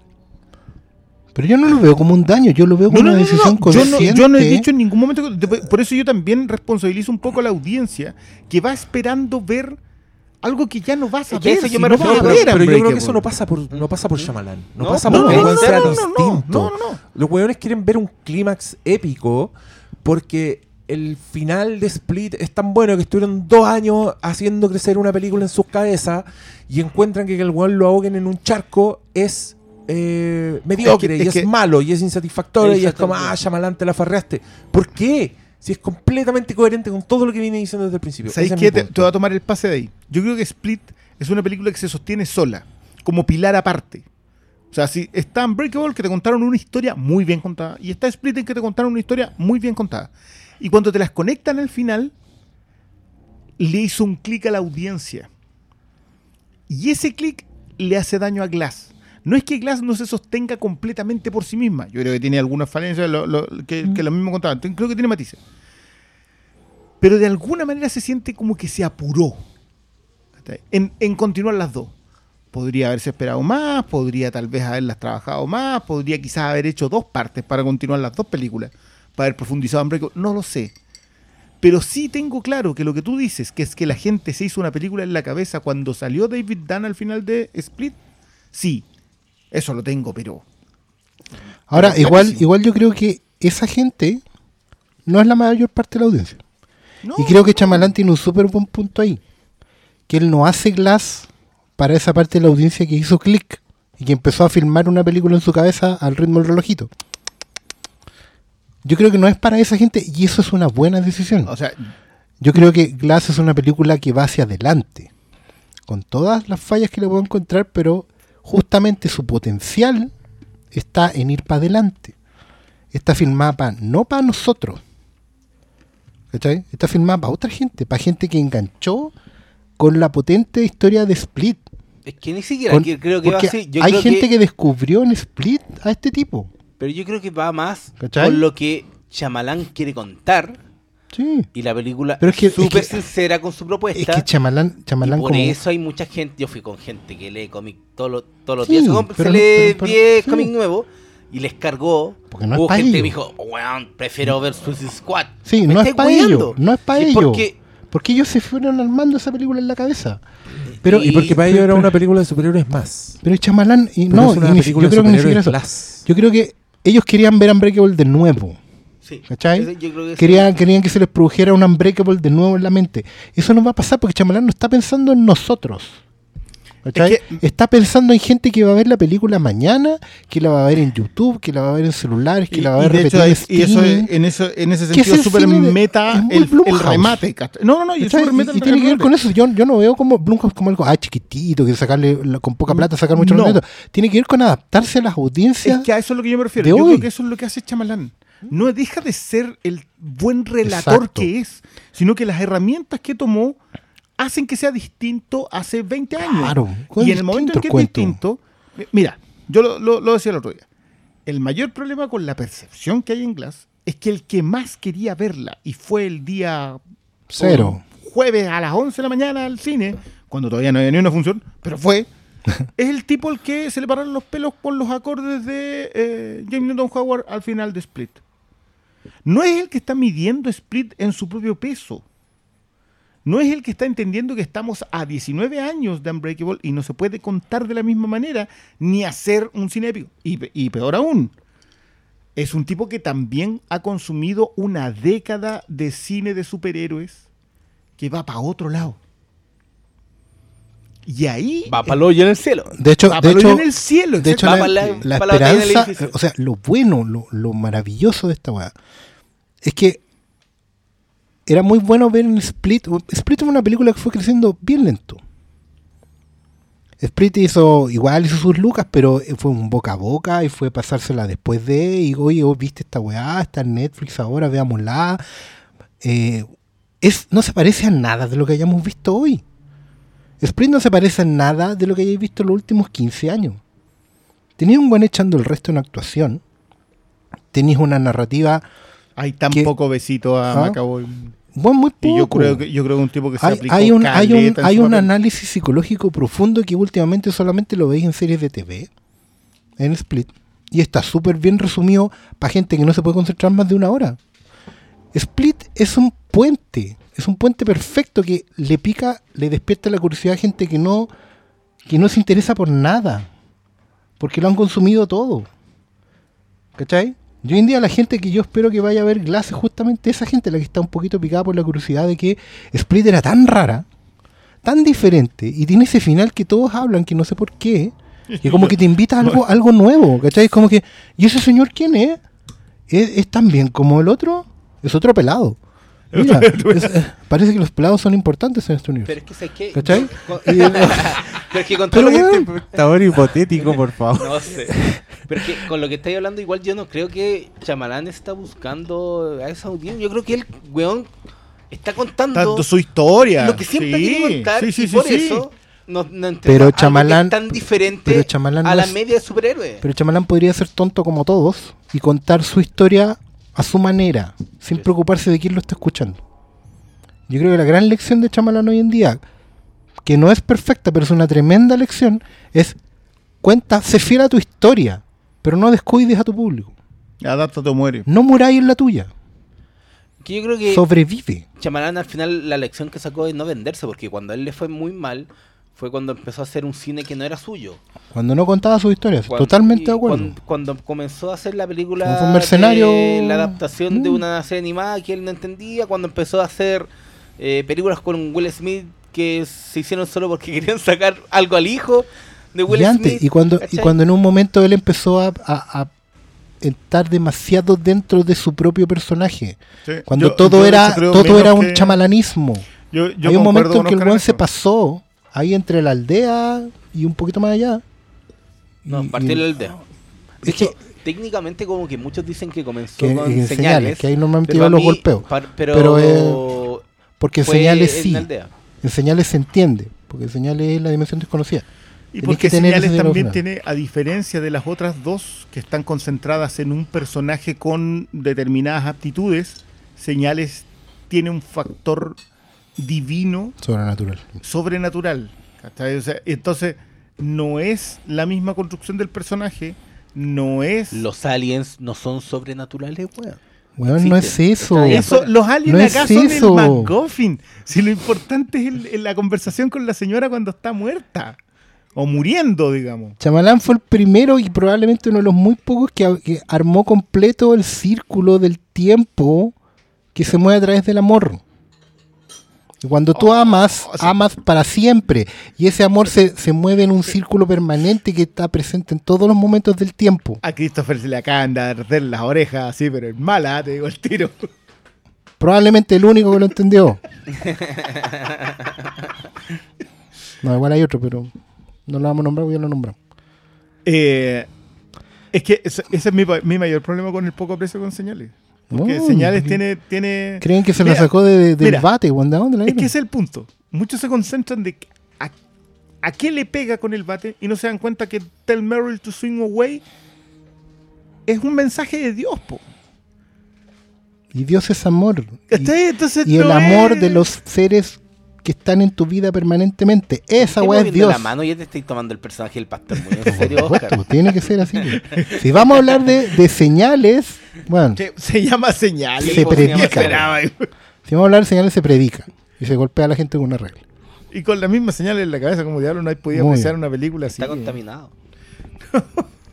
Pero, pero es que ese, ese es mi punto. Obviamente a Chamalán le pasa la cuenta haber hecho cuatro películas seguidas en que estabas tratando de abrazar otras cosas. Yo lo, hablamos acá a propósito de The Witch, que la aldea cuenta más o menos esa misma historia. Eh, o por lo menos acude a los mismos lugares sobre la, los mitos fundacionales norteamericanos. Pero después le empieza a pasar la cuenta de haberse creído ser M. Night Shyamalan. Lady in the Water es el mejor ejemplo. The Happening, que yo sé que en este panel hay gente que aún la defiende, no con tantas ganas, pero la defiende. Pero ¿Quién la ahí. defiende? Ah, ¿le defiende Diego? No, no le pone mucho Pero es que empeño, aquí, ya, yo le tiro mucha mierda a esa película, pero la tengo en Blu-ray. Ah, ya. ya. Pero me carga, me cargan muchas cosas, pero me gustan otras. Me, me gusta, pero es que esa es la weá. Nunca yo he salido Pero es ni, que no ni has siquiera, dejado- ni siquiera en la de Will Smith. Nunca he salido. Puta, este weón. Ni siquiera con la. Es que Siempre nunca encuentro dejado algo, de weón. ser Que un buen nunca ha, sido, narrador. nunca ha sido malo haciendo ¿Cachai? Ese, películas, ese es- po, ese es el punto. La gente lo basurea porque, El señor Giro. claro, Sí, por el po. señor- y está Por el- bien. por el te la compro. Mr. Plot Twist. They call me Mr. Plot. no. Twist. They call me Mr. Plot Twist. Ahí es donde yo soy. That was racist. Pero- Yo creo que Chamalán se cae ahí, cuando se cree ser Chamalán. No cuando se vuelve un tipo que hace películas por encargo como After Earth y... Que fue como algo que Las Oh, había que vivir. po. había que vivir. Pues sí, fue- cuando Sí, ya el plot twist ya nadie le estaba comprando los plot twists, tuvo que pasar. Sí, yo creo que el plot twist definitivo fue Happening con lo de las plantas. Pero ya Happening nadie- no es un plot twist. pero ya fue la última de su primera camada de películas porque después se pudo hacer las adaptaciones de y después hizo el Maestro Agua y después hizo la de Will Smith ver, ¿cuáles son las etapas de Chamalán? La, la trilogía inicial, digamos. sí que era como Que yo le agrego la, cuatro. La gloria. Yo para mí Sí, de la no. aldea... es que después con la aldea comenzó el, el- la etapa en donde empezaron a surgir como lo- las críticas Sí, los los resentimientos él. Eso es Y la aldea. la aldea y en La- la Dama del Agua él mismo crea un personaje para hablar de eso Sí, Porque ahí es donde le baja el, el chamalanismo. y después viene The Happening déjame. Ya. Ahí cerráis la segunda etapa, que es cuando ya el one se da cuenta que ya no le están comprando. Y después viene la, la etapa triste de. Y después viene la reinvención, en donde empieza con... Sí, es que, de nuevo, yo a todo esto yo tuve que repasar después del, del, del anterior podcast sobre Split, repasé de Visit, porque yo vuelvo sobre esto. Yo creo que Chamalán no es el mismo Chamalán con las herramientas. O sea, no ocupa las herramientas para ser el narrador que es. Pero aún con otras herramientas, el tipo sigue teniendo un pulso y un Sí, y características de autor construye. no han pasado, Tú ves una película de Chamalán y sabes que es una película de Ex- Chamalán. exacto. Aunque Y- sea y por esa no escena, pasa- esa escena de espejo giro que tiene, que está en el auto en Split, cuando ella, la cámara gira, que está en el bus en Unbreakable, cuando la cámara va de un asiento a otro. En el ¿Cachado? tren. Sí. En, el tren, el tren, perdón. Sí, que es como el asiento bus, pues yo dejo más en bus.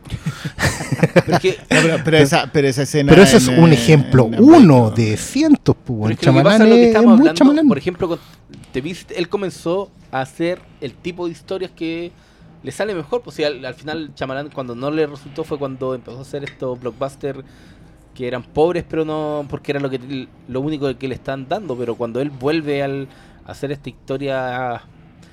eh, no sé, de género, cine B, ponle- Cuando vuelve a The Visit, Cuando, cuando vuelve a hacer lo, lo suyo, empieza no a, re- a, a- a revivir, porque nunca para mí nunca No, se murió, pero sí fue vuelve a respirar de nuevo. Yo, yo creo que más que eso vuelve, vuelve a colocar su impronta. Sea, acá, acá lo que perdimos de Chamalán con. Y, y yo creo que acá hay que ser súper claro. Solamente con Laster Bender y, mm, y After, After Earth, Earth. Es el Chamalán con pulso propio. Con músculo. Claro. Entonces, ese músculo no se atrofió. No. Hay que volver a. se flectó un poquito y volvió a pegar. Entonces, ¿qué es lo que pasa con Visit? Eh, creo que acudir a otras herramientas puede ser engañoso, pero mantiene el pulso. Y con Split, el, la, la escena postcrédito puede ser engañosa, pero la película igual sigue sosteniéndose por sí misma y sigue siendo una película de chamalán por sí misma. Entonces, ¿qué le estamos pidiendo a Chamalán que le.? Porque también yo concuerdo con Oscar. Yo, a mí esta fue una película que me gustó, con matices. Mis matices son que me, me probleman que le falta un legado, porque, porque estaba ahí contando, porque la tenía y ahí, ¿cachai? No, no es porque. No es porque yo lo necesite como comiquero que necesita una, una secuela. Pero ¿cachai? tú cachai que igual en cuanto.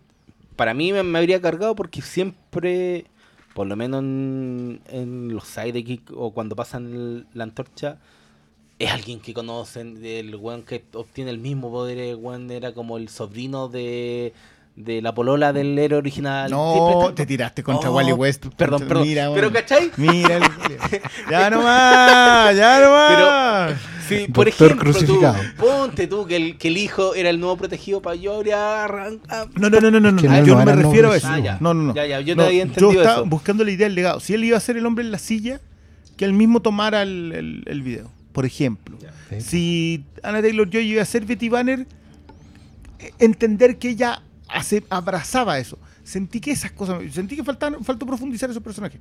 De nuevo, un matiz. No me gusta el doble plot twist porque siento que lo de Glass pudo ser más orgánico y no era necesario la revelación al final. Es que sé que si, Un matiz. si no existía el segundo, yo creo que habría sido más gente enojada.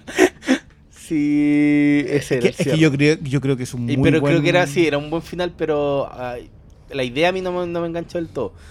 Pero yo no tengo problemas con el segundo final. Encuentro que me cierra todo el arco desde que comienza el protegido, como dice el. No, yo no tengo problema con que sea una revelación, no tengo Ah. problema con que sea el final. No creo, creo que es un excelente clímax, pero pudo haberse construido desde, desde otra perspectiva. Ahora, quizás si se lo hubiese construido de otra manera, no hubiese sido el chamalán que más Que clásico. También quizá. está, en eso, sí. Sí.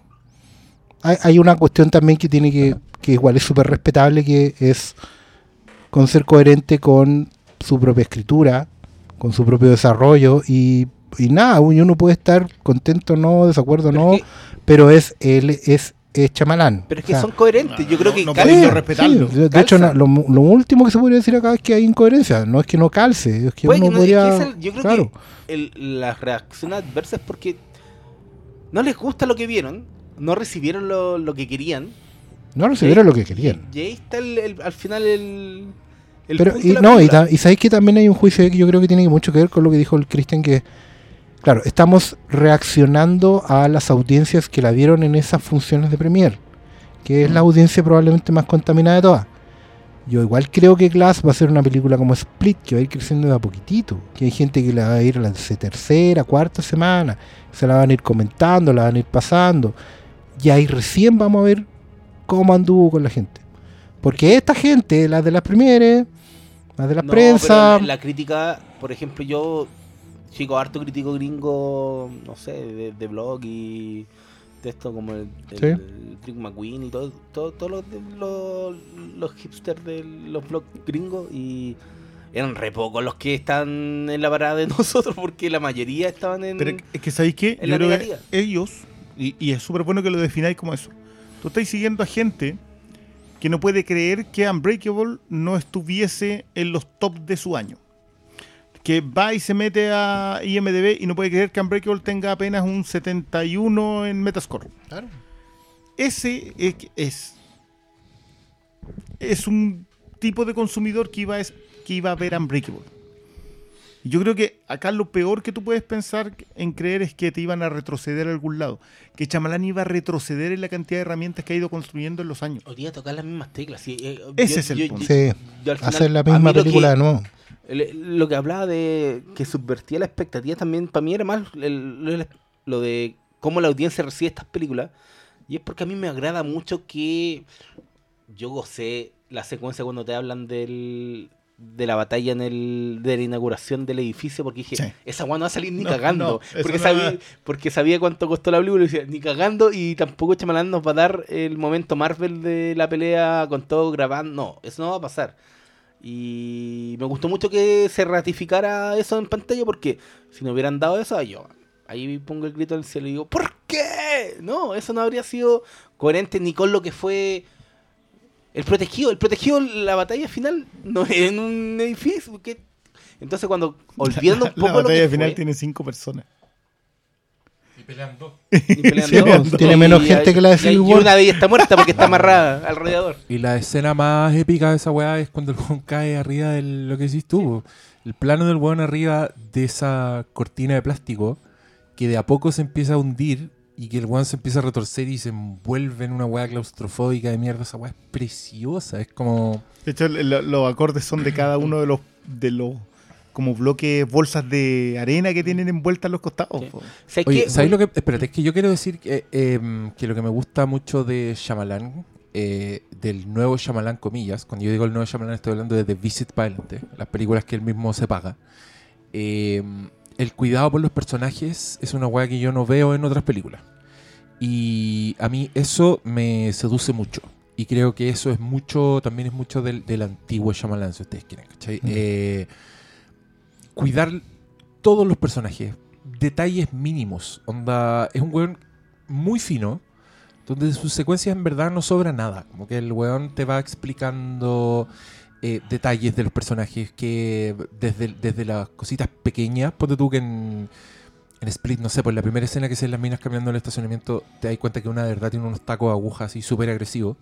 Y después en la escena está usando esos tacos para hacer un hoyo en la pared. ¿cachai? Ese tipo de, de, de fineza le veo al loco. Me gusta mucho lo que hace con Anna, de, Anya Taylor-Joy en Split, de mostrarte que ella es una víctima, pero que te muestran toda la película así. Por eso yo, yo, yo vuelvo a que este buen es un buen es un buen mago, es un buen jugador de cartas. Sí. El loco te distrae con la weá de la cacería. Tú decís, este, esta buena sabe cazar, esta buena sabe la dinámica de la presa y del, y del, y del cazador y se va a enfrentar a un weón que es la bestia y todo. Pero lo que importa de esa historia es que la buena es una sobreviviente de un abuso, ¿cachai? Y que la bestia la reconoce como una igual, igual. y la salva. Y ese sentido de hermandad me gusta porque creo que tiene eco en Glass, en, en los tres weones, al final. Eh, y, y creo que Glass es una buena secuela del personaje de Anna Taylor-Joy porque te la mostré un poco como con síndrome de Estocolmo y te cuenta que en verdad está enamorada de la personalidad real de la bestia. De Kevin. ¿Cachai? Claro, como que a Kevin le- lo agradece, como que lo ve como una víctima más. Y a mí me gusta mucho esa relación, ¿cachai? Me, eh, la encuentro una buena secuela. Como esta weá no, no se fue para donde yo pensé que se iba. Y, y creo que es bonito, creo que es coherente, creo que le da un tiempo en Glass a todo, a las muertes de todos los personajes. Todas las muertes tienen algo de, algo significante para alguien que está en la escena, ¿cachai?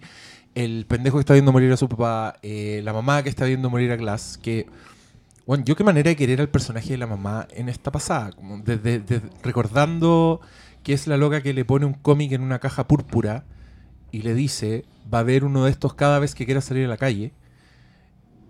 A la weona que lo ve morir en sus brazos y le dice que tuvo una, una pasada excepcional.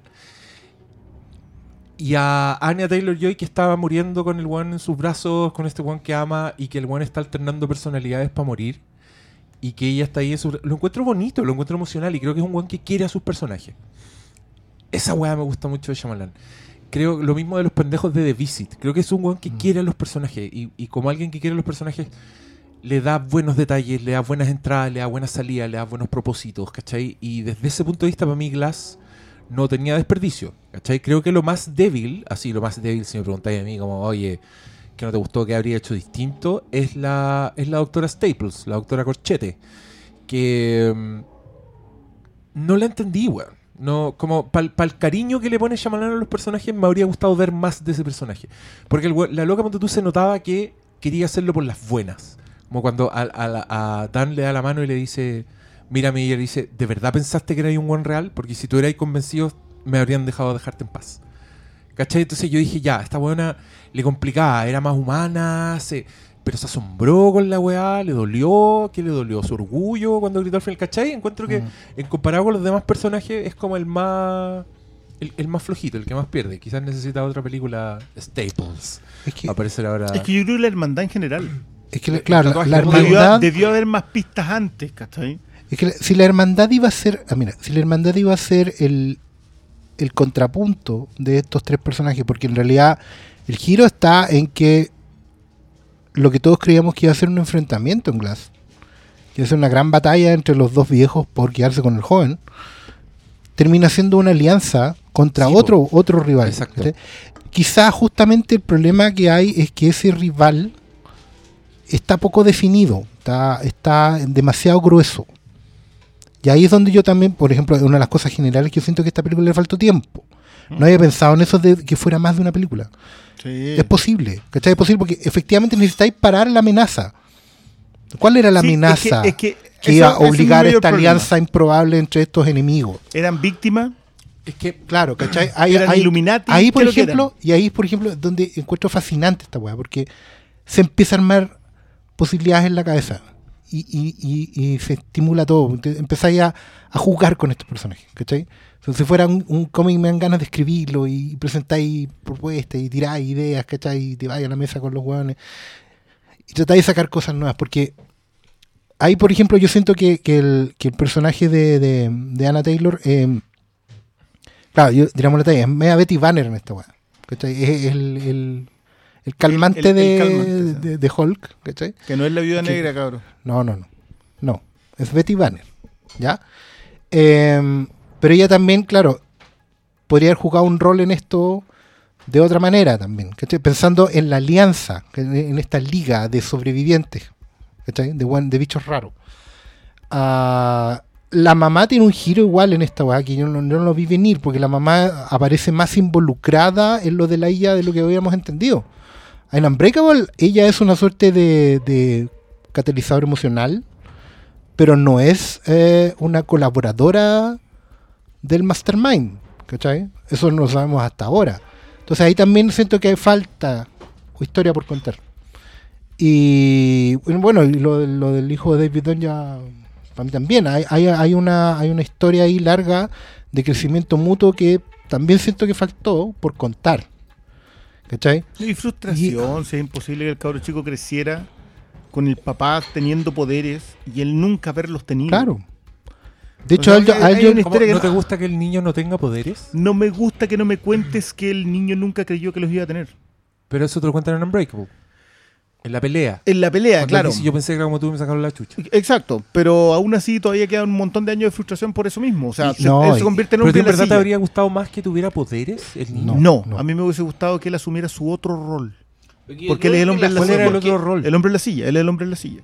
Él es. Pero eso tú lo sacáis de, de tus conocimientos de los cómics. no, No, pues, yo acá que está sentado en una silla y él es el que coordina todo, pues si él es el hombre del micrófono. Pero yo creo que lo asume completamente. Él, él- él es es oráculo. que, ¿Pero qué te habría gustado? ¿Que fuera otro superhéroe? No, haber, haber logrado entender cómo se adaptó a esto otro. ¿Entendí? O sea, como que siento que, que todas las cosas que me, que, me pudiste, que me pudiste haber contado con ese personaje no están nomás. Lo que pasa es que sabemos cuál es. de Al final de Unbreakable sabemos cuál es el rol en el mundo de David Dunn. Y ahí empieza a contarse la historia de cuál es el rol del hijo de David Dunn en el mundo, cuál es el lugar de ese pendejo en el mundo. Él es, ese pendejo en ese momento es el único hijo de superhéroe del universo. Y un secreto más. Porque solamente es, eh, bueno, es, tiene el potencial para hacer todo, pero al mismo tiempo no tiene nada. Él no sabe si cuando va a ser adulto se le va a despertar el unbreakablismo, ¿cachai? Eh, o no.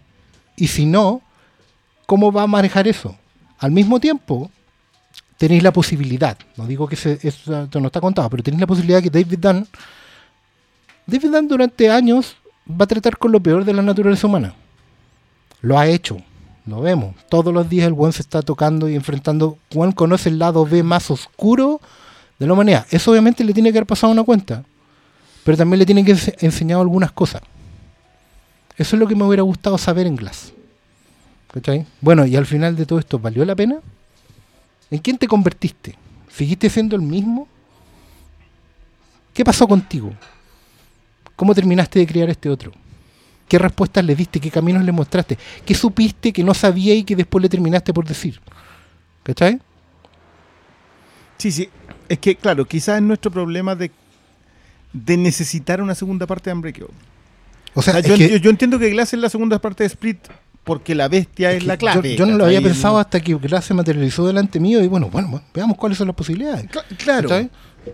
¿Cuál- Pero, pero, pero te quedan esas, esas Sí, piezas la- sueltas. ahora, no es algo malo, insisto, porque la película me los va tirando, pues, me va tirando cartas, Es que me va diciendo, mira, sí, pasó pero esto. sí, es algo que yo les pregunté al tiro. lo primero, ¿ustedes creen que el personaje de la Robin Wright eh, nunca supo que se murió sin saber, que le ocultaron el secreto siempre? Claro, Sí, po, yo creo entonces esas son sutilezas, ¿cachai? Y yo no tengo ningún problema con Están ahí. simplemente el, el problema es que Chamalán cuenta tan bien las historias que cuando le faltó un detalle, tú sentís que ahí hay un hoyo gigantesco para contar cosas, ¿cachai? Ese, ese es el, el tema. es que yo no ¿Tú creo crees que, que la weá del hijo es un hoyo gigantesco en Glass? No, creo que lo de la hermandad es un hoyo gigantesco. Es que sí, lo de la, pero lo del hijo yo encontré que era súper claro el- cuál era su rol, No, no, no, no, no, no, cuál, perdona. era, cuál eran Yo no sus creo que el- motivaciones, qué es lo que hacía. pero es un cabro chico que pasó por adolescencia y juventud. De hecho, nosotros cometimos el error de llamarlo cabro chico todo este rato. Y él no es un cabro chico, No, es un adulto. Adulto, ya, y un adulto que Ni creció. siquiera está en la universidad, es un adulto. claro, ¿Qué ¿qué- pasó con qué ese pasó? adulto? Pero- el hijo se lo muestran, po, Pero ustedes no, creen, ustedes Pero no creen nosotros que aquí el- le decimos cabro No, chico. pero usted- ustedes no Ah, creen pero- que eso dice algo de este mundo en vez de que falte algo. ¿No creen ustedes que en este mundo, en el mundo de Shyamalan, la presencia de David Dunn anula completamente a su hijo? Justamente por ese secreto que al le impone No, al final de la primera. no. Ah, yo creo que sí. No. No, no, es que, es que, a ver, yo es que tengo muy fresca. Yo creo que ese secreto compartido los, lo hace él el padre, sí o sí. Pero también lo hace cómplice, lo hace amigo, lo Sí, hace pues, lo- lo hace- compañero. Es su partner. Y en el proceso del compañero, es que tenéis razón en el sentido de que nosotros estamos viciados por lo que hemos leído. Porque el sentido. El, Batman no cambia. O sea, quizás es padre hoy día en el sentido propiamente tal de que asumió que crió. Pero Batman siempre ha sido un arquetipo. Pero Richard Grayson no, no ha sido siempre Robin. Se frustró en un momento, cambió, se convirtió en Nightwing, fue un héroe por derecho propio y fue Batman por derecho propio. Todas esas historias, si lo, si lo ves de acá, él parte de ser el niño que solamente sale, sabe el secreto y lo comparte, y es el hijo de un superhéroe que no va a tener poderes, porque lo asumen en el momento en que en la pelea le dan la manzaguaraca, hasta convertirse el hombre en la silla. Y yo no tengo ningún problema con que se haya convertido el hombre en la silla, pero siento que ahí, ahí había algo más para contar. No es obligación que lo contara, pero es como que te, te deja, te deja como ahí justo una, una costura que no te cose para decirte, al otro lado puede haber algo más. No- es distinto lo de la hermandad. Yo creo que sí la hermandad no alcanza a tener desarrollo. Yo no sé por qué actúan, por qué hacen lo que hacen. O ¿Por sea, qué un grupo de gente se junta a que no existan superhéroes? Illuminati, porque a- quieren el algo, status claro, algo sabemos, pero es demasiado poco. Sí, pues explican Para, muy para, su- para lo su que hemos visto es demasiado poco. Te explican básicamente que el Sí, yo con eso, con eso estoy de acuerdo, pero con el hijo estoy un poco desconcertado. Siento que es como, claro, no, no, no les gustó porque no es un personaje como No, no, con no, una no, no, no, entereza es que no me haya gustado. de- a- Es que no- Dick Grayson. No, no, no, no es que no, No. me haya gustado, es que creo que, que tenía más potencial. A eso ¿Y- me y refiero tú yo crees con que lo del tenía más potencial por tu experiencia con el personaje de Dick Grayson? Yo creo que tenía más potencial porque creo que en la etapa que no me cuentan hay muchas cosas que podrían haberme contado. Yo creo no que y el, y- y el que te cuenten lo que te contaron, en el fondo, que es No, no, que no. este personaje. No, pero espérate, lo que te contaron, que es un personaje que no es que se haya convertido en el hombre de la silla, es que nunca no fue el hombre de la silla, desde el principio. Y que el weón ha estado completamente anulado todo este tiempo por la presencia del papá, por su secreto. Yo creo que el que el weón mire a un weón haciendo ejercicio, te habla de un weón que está pegado. ¿Cachai? Te habla de un weón que. A mí, por eso me gusta el final. Creo que el final es- es- te libera a este personaje. Te está diciendo, este cabro chico ahora va a ser otra weá. Ahora en el mundo donde todo el mundo sabe quién es su papá. ¿Cachai? Donde todo el mundo sabe lo que su papá pudo hacer. Pero él sigue siendo el hijo de Epo.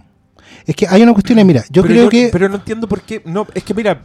por es que no los voy a convencer. Si, si No, no, bien, no, si nadie- No, es que no, Y es que yo creo que no son lo que yo- lo que yo quiero decir es que lo que yo quiero decir es que a mí eso sí me pareció una weá. No sé si digna de contarse, pero. Creo que eso es lo que me quería contar Shyamalan. Entonces, es que no creo, puedo creo es que, que a lo el- que ustedes digan que no tenía potencial, me parece que es la versión más refinada y más inteligente del. Puta, yo quería el edificio, ¿cachai? Es que no es, no es tan así, porque aquí, aquí voy. No, no es tratar de convencer, sino explicar por qué pienso lo que pienso. El personaje del, del hijo de David Dunn en Jan Unbreakable, él muestra una voluntad. Una voluntad que puede ir, si es necesario, en contra de la de su padre.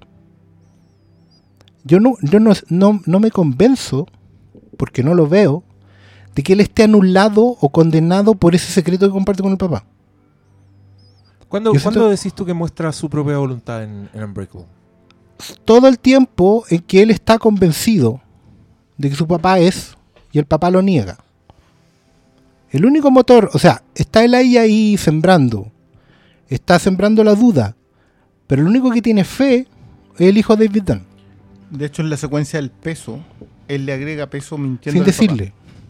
Él está dispuesto a hacer weas que no son lógicas incluso, como tratar de disparar una arma cargada, ¿cachai? En, en una, sí, en una po, secuencia, fe absoluta. está totalmente es capaz de ir más allá de que su viejo ¿cachai?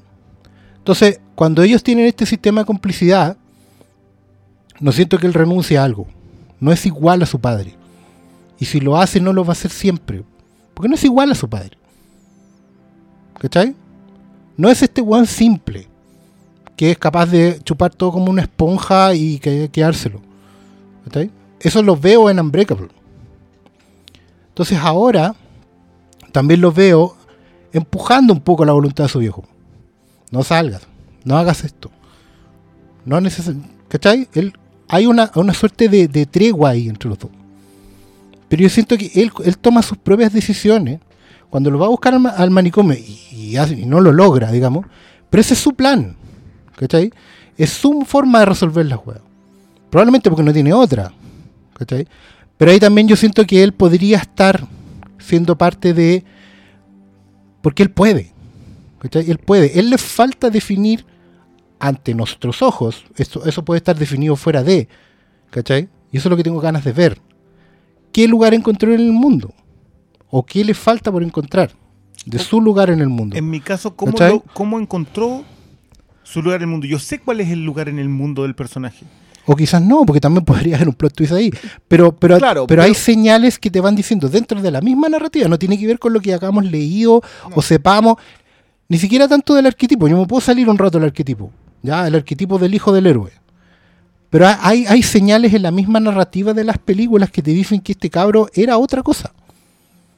¿Cachai? Tú, tú tenés razón. Hay, el buen está pegado de repente No, yo- mirando. yo estoy completamente mirando, que te- mirando. eh, Estoy completamente de desacuerdo que digan que, que eran otra cosa. Él es lo que es. Él. No, es lo yo- que vemos. Sí, no, yo Pero él, las señales que va tirando para afuera yo, yo hablan creo de otra cosa. Él es el hombre en la silla. Y yo creo que pasa de ser el niño con fe superlativa al hombre en la silla. Yo no digo que le falte a Glass que me cuenten cómo eh, el hijo de o Dan Jr., no, no, no recuerdo cómo le el nombre llega a ser el hombre en la silla. Yo no digo que me falte que me lo cuenten. Yo digo simplemente que siento que esa es justamente la costura que no cosió Chamalán para decirme que, no sé si para decir, en donde podía haber potencial, en donde hay potencial para haberme contado otra cosa. Yo sé igual que no es, que no es su película. ¿eh? Siguen Lo tengo hablando de súper claro. pero no explican qué. No, porque No hemos hecho la película nosotros. ¿Cómo Exacto. vamos a No, pero? Ese- es que ese es mi problema, es como esa es la película que yo tengo en la cabeza, pues como, ¿cachai? Puta, a mí en algún minuto yo dije, oye, Anya Taylor-Joy tiene todo para ser o Robin o un villano. Y dije, esta buena se puede ir para cualquier lado. No se fue por ninguno de esos dos lados. Se fue por, weón, se, se fue por abajo, así hizo un hoyo y se fue para otro lado. Pero no la no voy a castigar a la película por eso, ¿cachai? No No, voy a yo- decir, yo "Oye, siento que es está mejor cerrado ese no es un personaje. castigo de la película. po.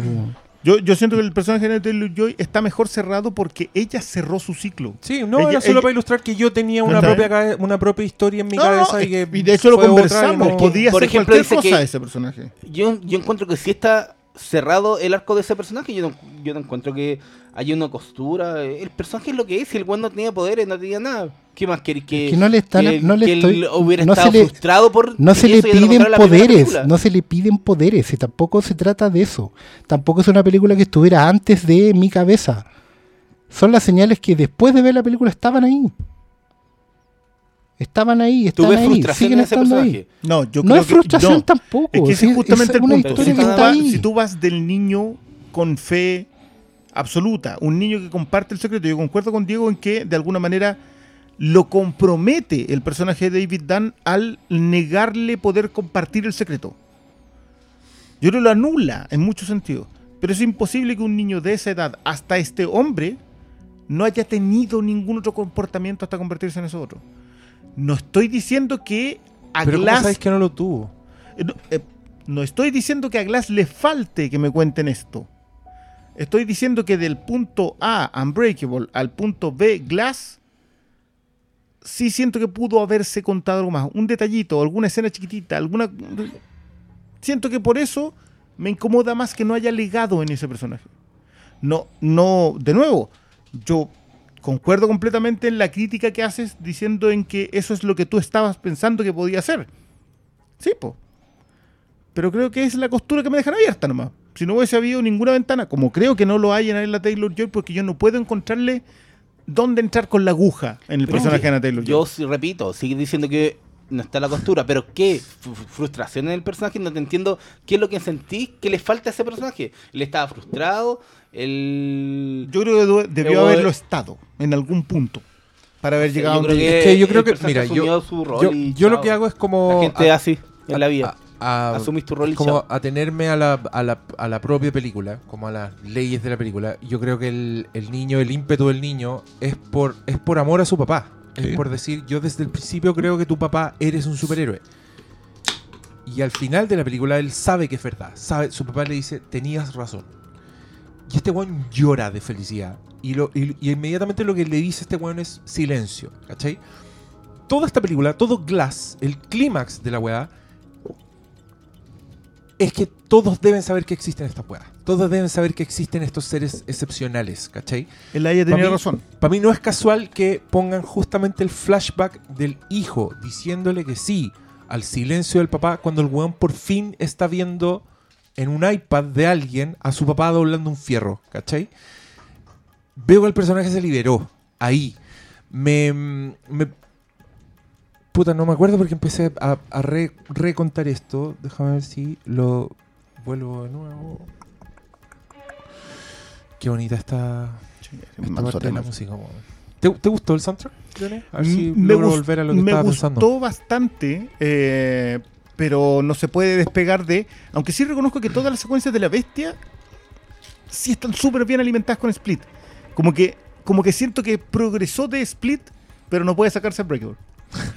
Es Que, que- que es que- creo que puede, ojo, que es muy aplicable a toda la película. Es que es una trampa maldita igual, porque está obligado. Está obligado a volver sobre esa partitura que no es de él.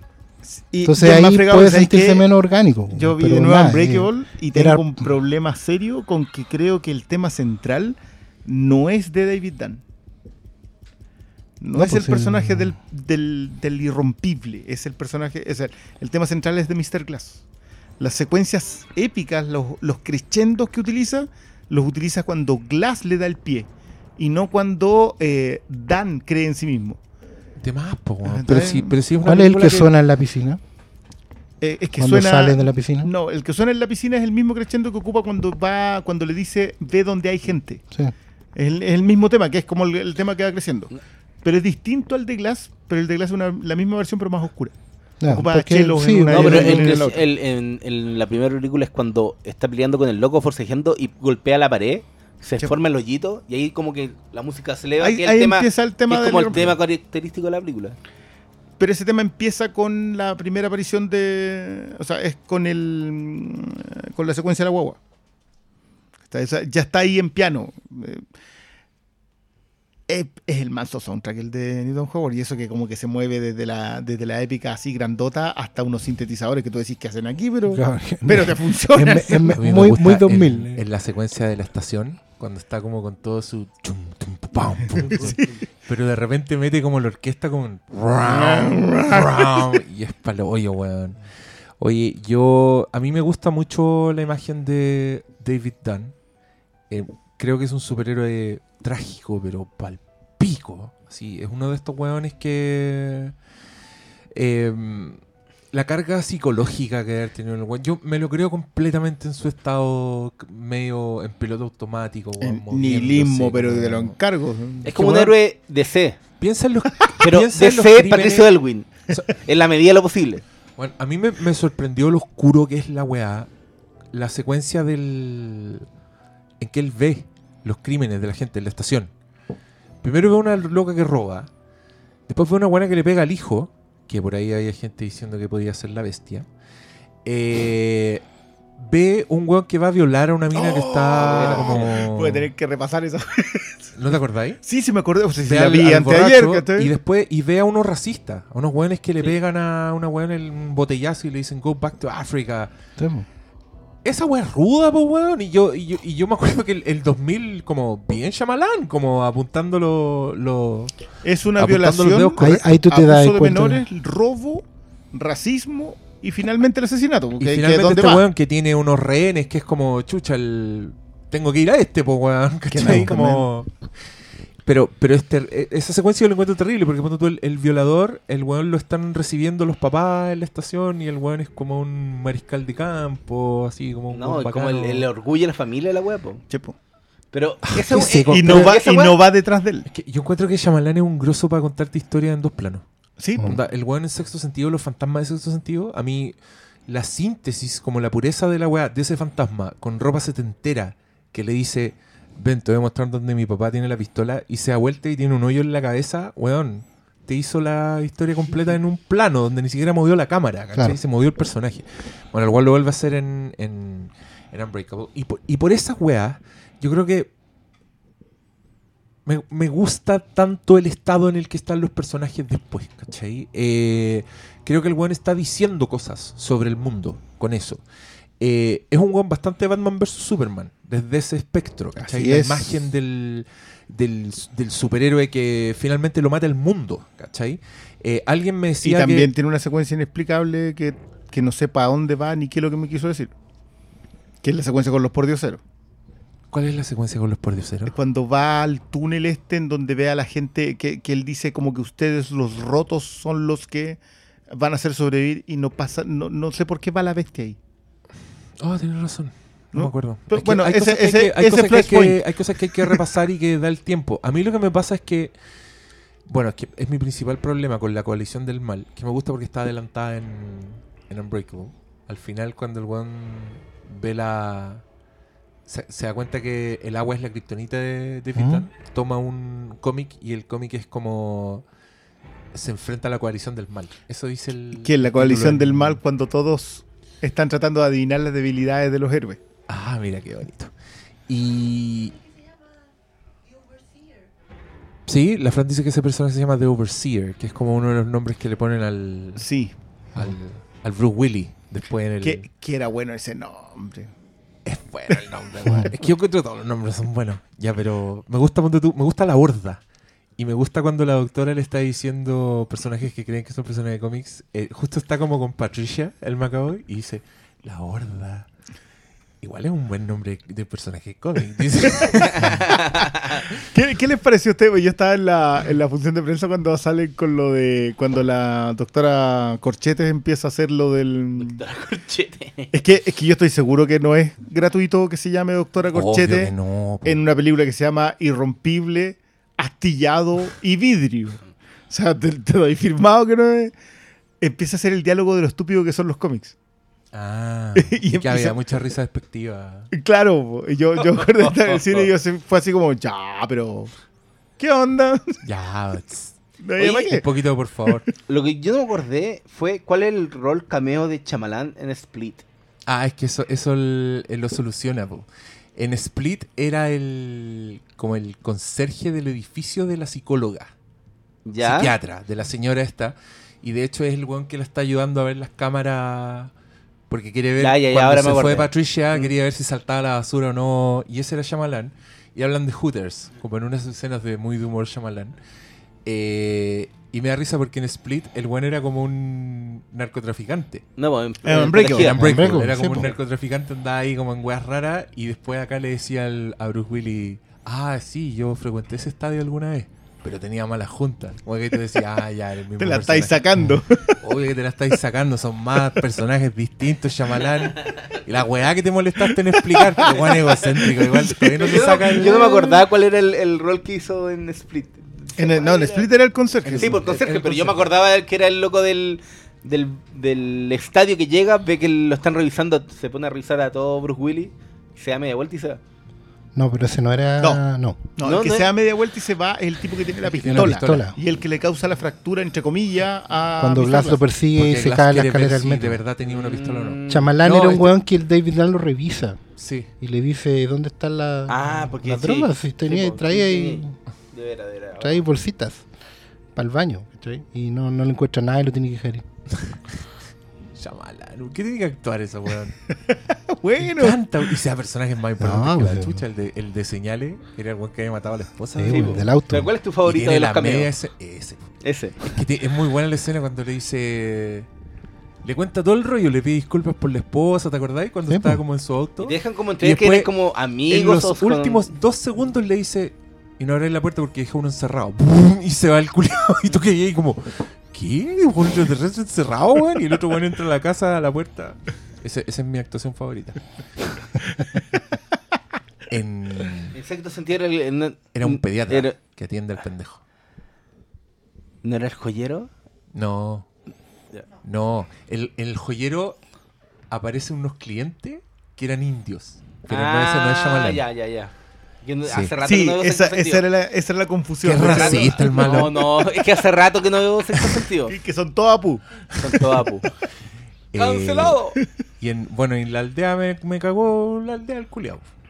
Sí les conté esa Sí, anécdota, esa fue Y buena. dije, ¿cuál Ah. será el cambio de este weón en la aldea si no puede? Porque, Ah, de veras, ya. yo- yo- y era, era un guardia de seguridad del... Era como un guardabosque. Sí. Al Del final, perímetro. Cuando se revela que... Mm. la- la- la- esa, esa- Ahí yo me divertí de Shyamalan. No, a mí no me gustó nada la Yo aldea. también. ¿Pero no te Y gustó con- nada de la aldea No, o nada. solamente lo del plot twist? No, no me gustó. A mí- Yo me acuerdo que iba bien hasta, no los, hasta el minuto 30. Me gustó más The Happening que la aldea. Y ahí empecé, empecé a ver la- las explicaciones y bueno, bueno, llevamos media hora. Sí. ¿Por qué estás explicando la película? ¡Basta! Ah, ¡No! mala. Y después, y Lady in the Water, esa weá. O sea, ya no la Sí, vi. yo creo que ese es súper. Yo- Esa yo no la he visto. Vergüenza. Yo Lady in the Water no la vi. No la vieron, No, no vi es un buen no. ejercicio. No, y no sobre- la vean, Y weón. de Happening No, vi véanla. 7 minutos, me acuerdo. Yo de Happening la fui a ver al cine. 7 minutos. Oye, pero el No. soundtrack es bueno. O sea, ahí, a- a- para mí fue terrible The Happening porque yo de verdad que a la mitad ya la odiaba. Se me pasó como un poco después porque dije, ya, esta cuestión es tonta nomás. No, no, no, es, no es como que esté tratando, no es pretenciosa, es tonta nomás. Y salgo del cine y la Tania se encuentra como con un amigo y a ellos les había fascinado. Así como, había- y yo así Pero como... sé qué de esa película, ¿cómo se llama la actriz? La. Zoe. "Dije, No, ya. um, Zoe de Chanel. ¿De Chanel? No, No. ahí yo la odié en esa Oye, pero es que película. hacía como de. Era como media retrasada. Sí, sí le faltaban palos para el puente de esa Pero es que película. era como esos personajes medio whimsy que hace Shyamalan.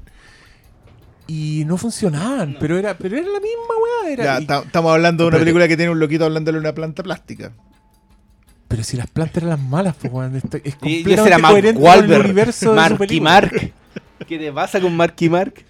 Pero igual las secuencias de los. No, de la los suicidio suicidios de la zorra. súper buenas, weón. Sí. ¿Te acordáis? Mira, Pero secuencias, igual me quedo con secuencias de suicidio, soundtrack, bien.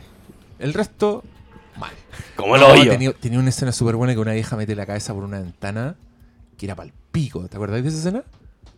En- como en la cabaña, ¿o no? Que claro, lo terrible era que, bueno, para los que no vieron The Happening, ¿cómo se llamaba? Tenía un- el fin de los tiempos. El fin de los tiempos, sí, el fin de los tiempos. Se supone que el, el hombre es tan penca para el planeta que las plantas empiezan a tirar una toxina que hacen que las personas se suiciden. En Entonces, porcentaje. entonces En porcentaje. tiene- de repente venía un viento Era un prototanos. y todos los hueones se mataban de la peor manera posible. Onda, si tú estás aquí, yo agarro un lápiz y me lo meto en la cabeza así, ¡pa! Y voy a empezar a hacer lo mismo. Una, una, una pesadilla. Aquí moriremos con los micrófonos. Y. No Echa- sé. Echaríamos el agua en los micrófonos para que nos dé la corriente en las barbas. Y también, pero tiene, ponte tú, una, una escena en que un, perso- un personaje mira para arriba, un personaje mira para arriba y vienen como 21 obreros de la construcción tirándose por un edificio era- abajo. estaba en el tráiler y esa todo escena, weón. agarraron con ese y dije, bueno, la zorra. Y después no era todo. Y después otra escena en que todos se suicidan con la misma pistola. Como que un Paco sacaba la pistola y se mataba, pa, y caía Y la alguien pistola y llegaba weón sí. y recogía la pistola y se mataba. Ya bueno, tiene una escena en que estos buenos están con- en la casa de una abuelita que es muy buena onda y, y están esperando el siguiente ataque de suicidio, no sé qué chucha, no sé qué se trata esa weá. Y de repente los buenos miran y la viejita, que tú has visto como una persona súper buena, la vieja mete la cabeza por la ventana, así como que atraviesa un cristal. ¡Pah! Y, con, y al romper el cristal entra el viento maligno. No, la weá es súper weón, en verdad. Pero esa imagen, esa imagen de la vieja metiendo la cabeza por el vidrio igual estaba buena. Ahí yo desperté. Ah, bueno. No, pero ¿Por qué, ¿por por qué qué no ocupó un jarrón esto? chino? Tiene que ocupar la cabeza. Pero es que bueno, yo, Es que siempre si a- terminamos- en un universo paralelo de Happening le fue bien y ya vamos en The Happening 3 y esa es realmente buena. The Origin of Happening. Sí. ¿Te acuerdas de alguna franquicia donde... Anarchy. Como, en- ¿será ahora son las frutas, conche tu madre. ¿No te acuerdas de una franquicia que partió mal y después agarró vuelo? Rápido y Furioso. Rápido y Furioso 5, para mí ahí... El pero... Pis. Misión Cinco, po. Cinco, sí, en verdad. es No, que pero Misión, Imposible no empieza mal. No, empieza No, bien. a mí me gusta no la de, de Palma, se da la chucha por culpa de Con John John Woo y, y el otro weón ahí, el amigo de los Sí. trepando. ¿Por Con qué? música de disperso, No, ya nos está atacando cualquier, cualquier espora en este momento. Eh, no, pero estábamos haciendo el repaso. Es que siempre terminamos repasando las películas. y Chamalán Sí, es ahí, uno de bueno, los pocos que uno termina porque es Earth, autor. encadenando todo. Yo me acuerdo que es vi autor y After es autor. Earth- No, eh, Last Airbender, no me acuerdo nada. No no no me ofendió. Yo No me tampoco acuerdo- yo me acuerdo que la vi y no dije, ah, la weá mala, pero se me olvidó a los cinco minutos. Era una película como y esta guay hizo Chamalán y ya, oye, como que pasó sin pena ni. No pasó Sin con pena. Pasó con pena. hay, hay cosas que hay que decir de Shyamalan. Por ejemplo, que el weón es un maestro director de cabros chicos. Sí. Sorprendente. O sea, Sí. Cali Joel Osment en la primera paloyo. Spencer Trickler en el Unbreakable, las medias actuaciones, lo- las pende- la pendeja de señales, señales. y el otro cabro Y el chico otro también. Y, y los de The Visit, que yo encuentro que son maravillosos. Ese, el pendejo de The Visit eh, es un ídolo. O sea, lo único como que no le sacó fue al hijo de Will Smith. Bueno, Porque pero- le- esa película le hicieron. Will Smith de haber estado forrado en plata y dice: Bueno, ¿qué vamos a hacer para el verano, papá? Quiero salir una No, película". que para tu cumpleaños. ¿Qué querés para tu ¿Qué cumpleaños? para el cumpleaños? Quiero hacer una Quiero saga la épica de ciencia ficción que haga mil millones de dólares y tenga cuatro secuelas. Y quiero que el director sea James Cameron. Y el papá dijo, no, pues, hijo, pero ten, las expectativas más realistas. Bueno, y ya, Shyamalan. Ya, ok. Ese weón está en baja. ¿Tú Ese, que- ese, ese no alcanza. Pero yo cacho que es posible porque esos buenos como hablaban en una entrevista como que el hijo se había emancipado a los 16. Como Ese cabrón está en otros Ah, planetas, claro, weón. Así que da lo mismo. Eh, ya, el jefe manda acá. No, que Eh, estamos, ¿no? Sí. Porque no hay preguntas, ¿no? Dos horas 20, no. ¿Preguntas de quién? Yo les voy a leer preguntas hipotéticas. ¿Creen que el clímax de Glass debió ser más épico? No, yo, yo ahí sí que te creo que no. ¿David Sí. Dunn merece más? Pero si David. Sí. ¿Les habría gustado una escena post créditos? No vi a Stan Lee. ¿Qué pasa? ¿Qué personajes deben cre- creen que deberían volver en una futura película? Saludos. ¿Ustedes creen No, qué malo, voy a borrar esta parte. Nos estamos, nos estamos cagando en nuestra audiencia. Solo escribo para decirles que es un gran programa. Los escucho siempre. ¿Usted cree que Glass 2 debería tener de productora a Kevin Fitch para tener a un productor nominado al Oscar? Ah. Ya, ahora sí que corta esta parte. no queríamos hablar de eso. Ser un buen Bueno, yo, eh, yo recomiendo a todo el mundo que vaya a ver Glass. eh, vea la película que le hicieron, no la que tenga en la cabeza. Eh, Dale nomás, y yo dejé mi una- punto claro. Fue con una mirada súper mala onda. Debo, debo reconocerlo. Eh, a mí me gustó Calita. Voy a ir de nuevo. Les recomiendo mucho que tengan frescas las otras películas. ¿Pero ¿Cuántas se la has visto ya? No, dos veces nomás. Ah, ya. No Dos más. veces. Sí, pues que la vi el- en, estos, en estos fines de semana intenso. Y después esperé ver las otras dos películas de nuevo porque es que creo que tiene detalles. weón. Tiene unos paralelismos que a mí se me pasaron hasta que las vi pegadas. Ejemplo, la escena de la pistola. La escena de la pistola tiene un espejo en Split, en uno de los flashbacks, cuando la niñita le apunta al tío abusador y Sí. el tío abusador es como, "Weón, baja esa pistola, baja esa pistola. Y ese tipo de cosas las encuentro muy bonitas. Me gusta mucho, sí, tienes razón. va- Vamos a tirarle flores a Macaboy porque. ¿Verdad, weón? Ah, muy manda, poco. se Ha habido muy pocas como- flores, weón. weón, es un, es un weón flectando los músculos actorales así, pero con todo. No, y comprometido. Si no es solamente como que ya, sabes que yo puedo hacer todo esto, sino que el tipo se mete en hacer todo eso para una película, que, voy a poner comillas, es menor dentro de las de las Sí. cualidades actorales de un actor de rango. No, ese weón, lo, ese lo da todo, así que bien. Sí, no, yo, ah, un, un amorcito, amorcito. Me gusta mucho, eh, como les digo, yo creo que esto es una súper buena secuela, así en general. Creo que las secuelas deberían aspirar a esto. Me gusta, ponte tú, que hasta, hasta la demencia de Kevin Wendell Crumb avanzó de una película para otra, ¿cachai? Que acá es como el gran punto que el weón ya como que tiene discusiones con, consigo mismo, con los personajes, que es una weón que no hacía en Split. En Split No, po. como que los weones hablan de a uno, ¿cachai? Acá el weón Y tiene... es porque tiene una guerra que- civil adentro, pues, weón. Sí, pues, hay Si gente tiene, que cree en tiene la bestia y gente que no. resistencia y que, No, gente y- que ya no cree en la bestia. Porque, está porque esta película se trata de creer, ¿cachai? Se No, trata pero de- también está el, el- a, a mí uno de los detalles que más me gustó fue que eh, la personalidad principal o la real no quería la luz, el foco. Kevin. Kevin Sí, no pues, quería no quería, salir. No, pues, si ¿qué es quieren, lo- qué es lo que quieren no- ya váyanse. Kevin No, veí en, en la 1, pues, pero entendí después de haber visto la 1 que, claro, pues eso, eso le pasaba a Kevin. Sí, a mí también me gusta eso. Y por- yo, bueno, yo creo que la- el personaje de Lana Taylor Joy no tiene flancos. Porque ella entendió eso. Ella entiende a la bestia como, como y en general a, a- a Kevin lo entiende completo. Entonces, no me hace ruido cómo termina el, eh, Anna Taylor Joy. No me hace ruido por lo que pasa, ni cómo llega, ni, ni si tiene síndrome de Estocolmo, no me hace ni ruido nada, como que todo siento que es parte súper orgánica del personaje. Que creo que es una de las grandes gracias de la, de la película completa. No creo que ningún personaje esté fuera de sí. O sea, todos están construidos en función de lo que siempre te han contado los personajes. Por eso quizás te hace más ruido la doctora Corchetes, ¿cachai? Porque no. Porque como es nueva, no sabís en realidad cuál es su motivación, entendí, no entendí mucho de qué Y cuando que- creéis que lo entendiste, te la cambian al final. y te, y te dan un background que tampoco vaya a poder Claro, entender. no es como, ah, no eres lo que. Bueno, pero entonces no te creo nada. Ese es el problema. ¿Cachai? Con ese grito al final es como. Ya, entonces tu, tu, tu rollo era mucho más profundo o no. No, o, yo creo o- que- o te va a hacer algo la hermandad. No, yo creo que el grito es porque su misión de vida, su obra, su- se fue a la mierda. Pero esa película, ¿dónde no está?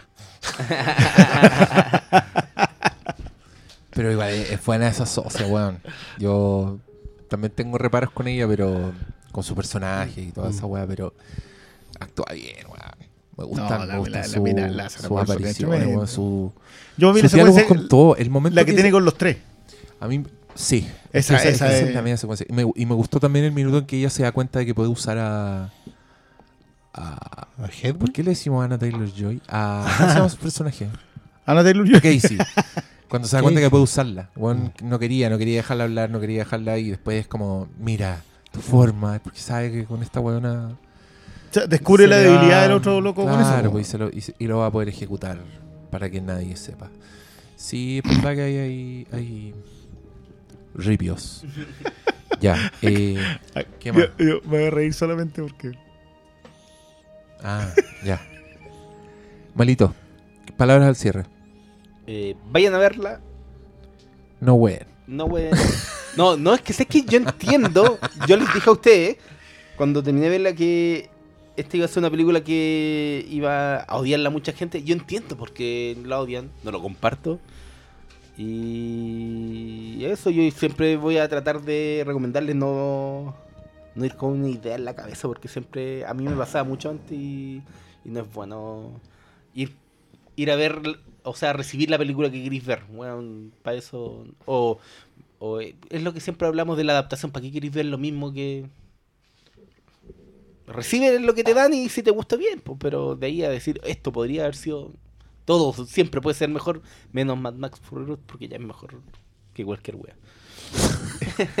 Reseté en el letrero Me acero. encanta esa aclaración. No la habíamos no nombrado, vino- no la habíamos nombrado. No vino de mí. Quiero destacar. Pero podría profundizar en ello. ¿Por qué Mad Max es mejor que cualquier wea? Parte 1 de Miggy. Eso debería ser un podcast aparte. Un podcast de Mad Max Fury Road. Toda la semana algo. en Eso nuestra ya lo- sección. eso ya lo- ese- ya Sí, ya hicieron existe, un podcast po. de eso, pero con una película súper buena. Y toda la semana hablan de la misma película. ¿Cuál es? ¿Saben de qué estoy hablando? No. No, yo conozco un crítico que todos los, todas las semanas tuitea el afiche de una película para recordar que existe. Que es una película donde. eh, ayúdame con el nombre de Patton. eh, George Scott. George. Scott eh, tiene que desactivar un plan para matar al presidente que involucra delfines. Ah, sí, po. El, el Día del Delfín. Sí. Day of the Dolphin. Todas De las Mike semanas, Nichols. sí, las Nichols. semanas postea el afiche de esa película. Para que no nos olvidemos nunca que existe.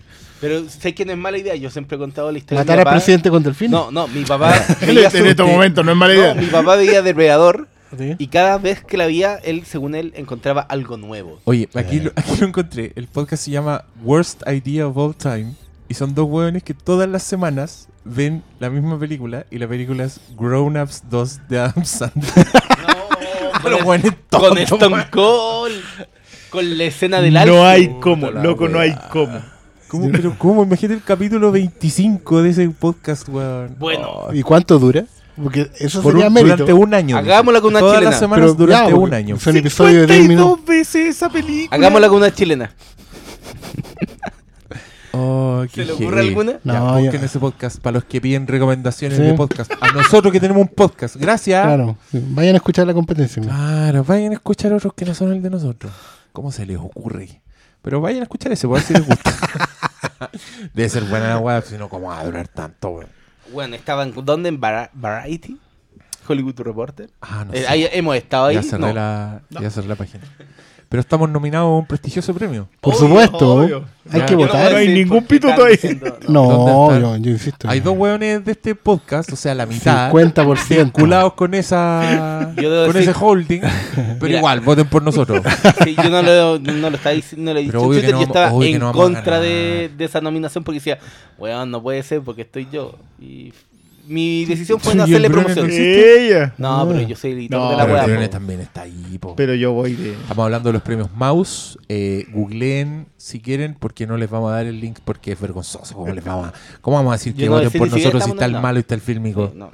¿Cuándo es? Si ganamos, Quizá esa debería ser la razón. ¿Cuándo es? Porque yo, yo, te- yo tenía como razones para postear, pero Como no sé dos cuántas. semanas. Dos semanas. ah, No, ya. creo que falta. Sí, de como El siete, siete, sí. Puedo dar dos. O, o saben que voten por nosotros. Hagamos que ganemos para que hueen al malo. Claro. Para que, No, para que los eh, youtubers yo salgan y hagan videos. La la- Quintero, la posibilidad- miente, corrupto. La posibilidad de Voy a que. salir, Yo no hice el saludo nazi. Voy a entregar el, el premio y lo voy a recibir yo. Claro, o sea, No, no voy a hacer Ya, eso. Solo por eso todos Sí, voten. todos voten. votando. Los hackers que nos están escuchando Sí, busquen bo. una manera de hacer ganar la weá. Claro. Ilegalmente. Ya es ilegal. Así que No, da lo mismo. Hay gente que la weá. están haciendo todos los otros nominados campaña. Por lo menos a mí me dijeron que la Katy Ah. Becker está ahí. Ah, nos van a humillar. Sí. Ay, que tenía espía. No. La corrupta, No, weón. Es la elección de mierda. No, que pues, este en. Twitter Están Oye, ¿están obligados Oye. a votar por todas las categorías o solo por la de podcast? No sé. Habían puesto un paso con la cara de Bachelet, pero creo que la cambiaron. Paso. Ya. Paso. Paso. Pero creo que se pueden. Pues, si No, no, Ya. Ese tenía que estar No, si no, para que, para que, para el mejor Oye, sí, youtuber. porque a mí me parecieron unas categorías que era como. Sí, no, pero es que por último, persona con nombre culiado raro. Yo creo que es importante- Washington TV. ¿Qué es esa cosplayer. Mejor cosplayer. por eso si están obligados a votar por Ah, las voté- categorías, yo les voy a pedir que voten por el perro chocolo a mejor youtuber para que gane alguien decente esa categoría. Ah, yo- Aguante, perro Ahí- chocolo. yo ahí voté por una cosplayer que era la única que estaba disfrazada de algo de terror. Era una Freddy Krueger. Por ella voté. Bien. Muy bien. Freddy Bueno, Krueger. Una razón más que suficiente. ya saben, entonces Oh. Freddy Krueger, perro chocolo y el Flimcast. Pero que esa weá es como un detrimento antes de llegar a nosotros. ¿Por?